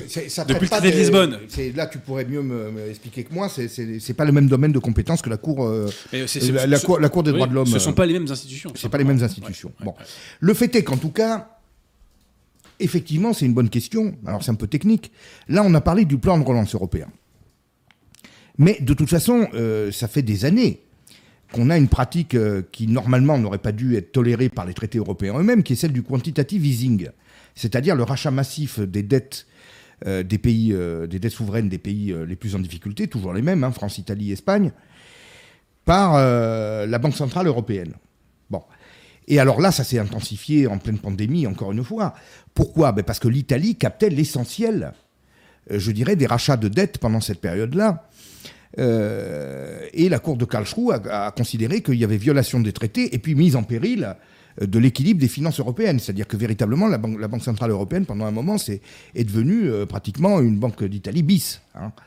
Normalement, il y a dans le quantitative easing un respect de la proportionnalité de l'actionnariat de chaque pays, puisque chaque pays est actionnaire de la Banque centrale. Et la Cour de Karlsruhe, vous voyez, là encore, la différence entre la France et l'Allemagne, malgré tout, c'est que notre Cour constitutionnelle, hein, le Conseil constitutionnel, dès 92, a- a- a- a- s'est déclaré incompétent pour traiter des directives et autres. Non, non. Bon. La Cour de Karlsruhe, non. Elle continue. Alors, elle ne fait pas euh, si souvent que ça, bien entendu. Mais enfin, au, au moment euh, les plus euh, sensibles, on va dire, hein, elle intervient. Là, elle a considéré que les finances et l'équilibre, la souveraineté financière de l'Allemagne étaient mises en danger par ce quantitative easing échevelé. Euh, et donc, euh, elle, a, demandé, euh, je dirais, de, d'y mettre fin dans un délai de trois mois. Alors, je crois que c'était fin avril. On va arriver carrément au terme un petit peu de l'ultimatum. Et c'est la Cour de justice européenne qui a attaqué la Cour de Karlsruhe parce que elle a dit que c'était pas la Cour de Karlsruhe de juger de quoi que ce soit. Donc, on voit bien qu'il y a, au-delà de la question financière et économique, une question véritablement de hiérarchie je dirais, juridique entre une juridiction puis- nationale et une juridiction euh, Les euh, communautaire. ont fait ça pour faire monter les enchères, sans doute. Hein. Faut pas aller chercher plus loin, je pense. hein. Très clairement, oui, mais je pense qu'il y a quand même en, en Allemagne une inquiétude. Parce que, encore une fois, Ouais, bien l'histoire. sûr. Oui, non, mais l'un n'empêche pas Voilà. Ouais, ouais. L'histoire, la, la différence entre l'Allemagne et nos, nos autres pays, moi je crois beaucoup à l'histoire, toujours. Euh, L'Allemagne est le seul pays européen qui a fait faillite euh, au XXe siècle, hein, qui était en faillite avec euh, les gens qui amenaient des brouettes euh, pour aller payer leur pain ou leur boîte Mm. d'allumettes, etc. On a toujours des photos, etc. Donc les Allemands ont toujours ça, euh, euh, quelque part, dans un coin de leur mémoire.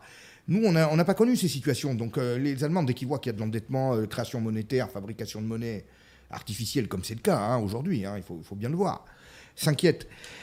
Alors, pour élargir un petit peu sur ce sujet-là, moi je crois que malheureusement, dans le cas du coronavirus, on ne pouvait pas faire autrement.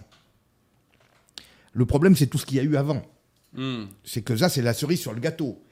Et moi, je grâce, crois que voilà, je crois qu'un beau jour, à force d'user d'expédients, hein, je pense que euh, on maintient la sphère financière en l'état et nos économies en l'état à coup d'expédients. Alors un coup, c'est euh, la dette des États, puis après c'est le rachat de la dette des États, puis après c'est la monétisation tout ça, etc. Bon, je pense qu'à un moment donné, ça tiendra pas, ça va, s'e- ça va s'effondrer. Il y aura un effondrement monétaire, euh, tout simplement, qui arrivera, je ne sais pas quand, mais je pense qu'à force, à force euh, de tirer sur la corde, elle finit par casser. D'autres questions, euh, cher ami Parce qu'Olivier doit bientôt nous quitter. Très bien, bah, on, a une, euh, on a un don, donc merci à Le Français pour son don, et qui nous demande euh, si on peut demander à Monsieur Abosi son opinion sur Maria Valtorta, lui demander si on peut mais les gars, ça, c'est une question qui est posée. euh, 40 C'est- Ça a été mis à l'index, je crois, euh, Maria Valtorta. Donc, poubelle.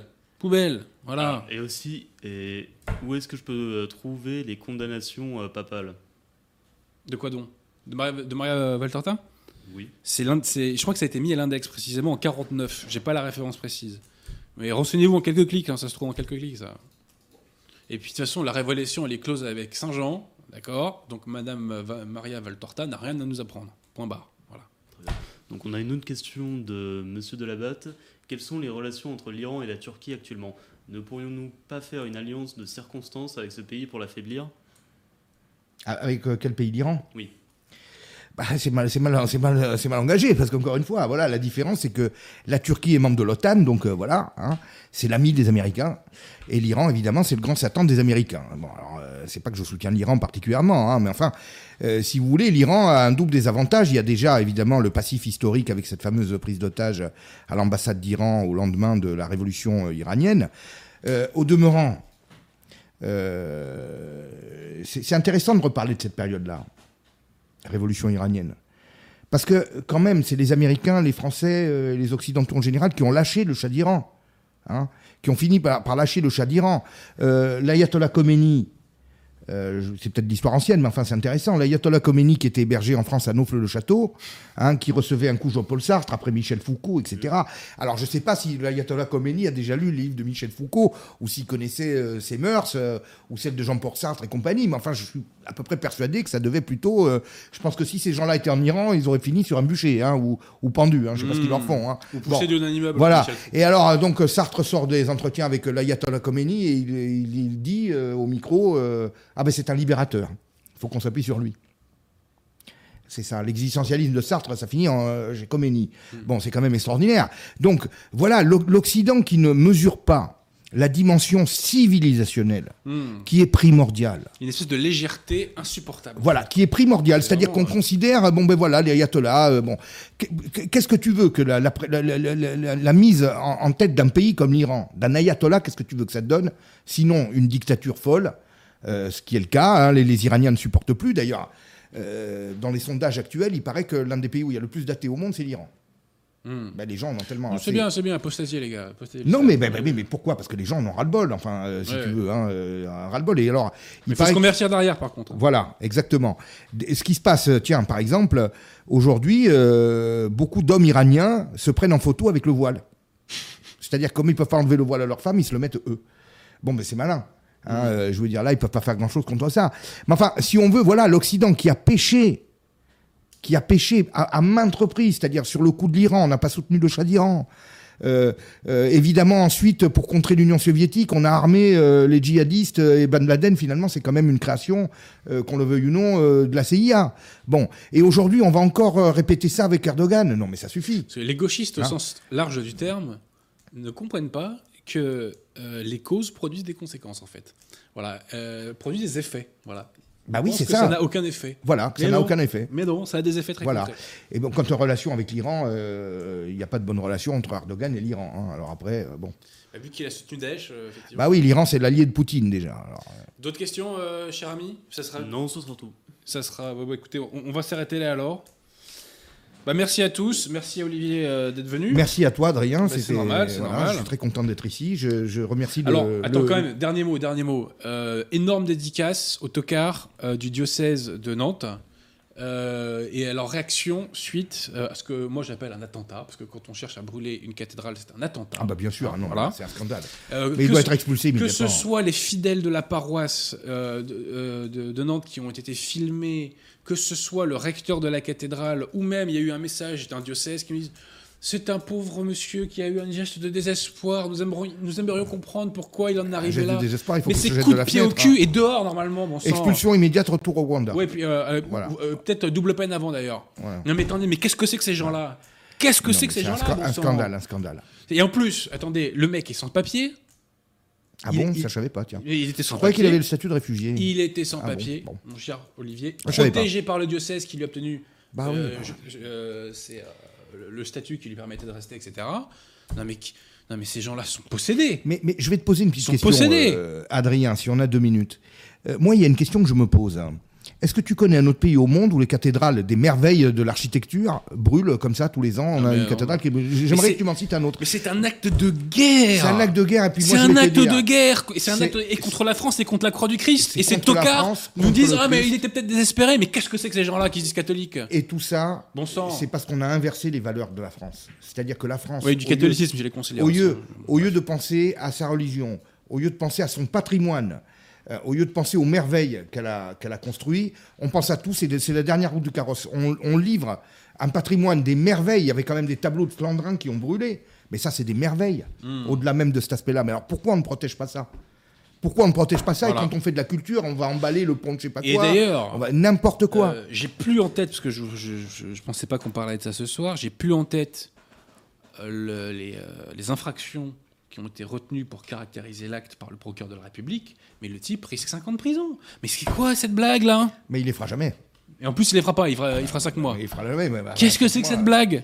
Mais vous, voulez vraiment que les gens recommencent à brûler des cathédrales? Bah oui, mais non, mais, mais, mais regarde, regarde tous les actes, les, les, les actes anti-chrétiens qu'il y a eu, et, et, en plus sur des, éléments de patrimoine considérable. Pas plus tard que l'autre jour, il y a une, une, statue de la Vierge qui a été décapitée. Hmm. Bon, une, une, croix sur un pic dans les Pyrénées qui a été euh, euh, abattue. Bon, je crois, je crois que là, c'est même pas des musulmans, euh, c'est plutôt des, des, gauchistes. des, gauchistes. Parce que je crois que même, je vais dire, de ce point de vue-là, c'est même les gauchistes sont pires que les. Euh, mais je pense aussi. largement, je pense. Je, hein, je, te le dis clairement. Hein, en termes de haine, les gauchistes ont beaucoup plus. Oui, je, le musulman moyen n'aura n'aura pas ça en tête. Euh, il s'en fout. Il, n'aura pas ça en tête. je pense que d'ailleurs, la guerre qui est menée contre les crèches publiques. pendant les périodes de Noël et autres, bien sûr. vient beaucoup plus des laïcars intégristes et des gauchistes que des musulmans. Euh, mais nettement plus, je veux dire. Alors après, évidemment, il y a la frange euh, radicale. Mais euh, de toute façon, je pense que de toute façon, quelqu'un qui est étranger, qui vient en France faire ça, doit être expulsé immédiatement. la question ne se pose même pas. Ou alors un petit séjour en tôle. mais, oui, mais je pense que la question, elle est vite répondue. En tout état de cause. La question est vite répondue. En tout état de cause, c'est un ennemi. Et c'est ça qui est fascinant chez les conciliaires, c'est qu'ils n'ont jamais aucun ennemi, ces gens-là. Ils n'ont jamais aucun ennemi. Voilà. Tout le monde il est beau, tout le monde il est gentil. Sauf les catholiques, hein, bien sûr. Mais ce qui est extraordinaire, c'est qu'on lui trouve des circonstances atténuantes. Ah bah, il, a, il a un mauvais moment, il a un coup de désespoir. Bah, je sais pas, bah, un coup de désespoir, on en a tous à un moment donné. Hein. Mais qu'est-ce qu'on fait hein? Et moi, perso, quand j'ai des moments d'alcool, je pas brûler des cathédrales. Bah oui, il y en a qui se suicident malheureusement, mais brûler les cathédrales, non. et, même des mosquées d'ailleurs, tiens, une parenthèse. rien du tout. Il fallait en dire quand même un petit mot, quoi. Bon, bref. Euh, bon, bah écoutez, on va se quitter puisque notre cher Olivier euh, doit aller à un rendez-vous. Je, je, ne dis pas. là, je quitte un peu en avance, mais enfin, c'est après les, intérêts. Bah, avec ma femme, hein, tout simplement. Hein. Voilà, non, non, mais non, désolé, j'en ai trop dit, j'en ai trop dit, pardon. C'est pas grave. Euh, bref, merci à tous de nous avoir suivis. Merci Olivier d'être venu. Merci à toi déjà de m'avoir invité. Et puis merci au, public, hein. merci au public de Radio Athéna qui nous suit et euh, qui est un public euh, averti et un public d'élite, je dirais. Et qui doit mettre davantage de pouces bleus aussi. Hein, on a combien de pouces bleus, monsieur Guillaume, là? Alors là, actuellement, on en a 359. Oh là là, pas très en forme, hein, le public ce soir. Ah, pas fatigué ce soir. très fatigué. C'est vrai? Bah, On n'a peut-être pas été si bon. Euh, non, mais c'est parce qu'on les a pas assez. on leur a pas assez tapé sur la tête pour, pour qu'ils le fassent. Quoi. Bref, bonsoir à tous. Merci à tous et bonne soirée à vous. Et on se dit à très bientôt.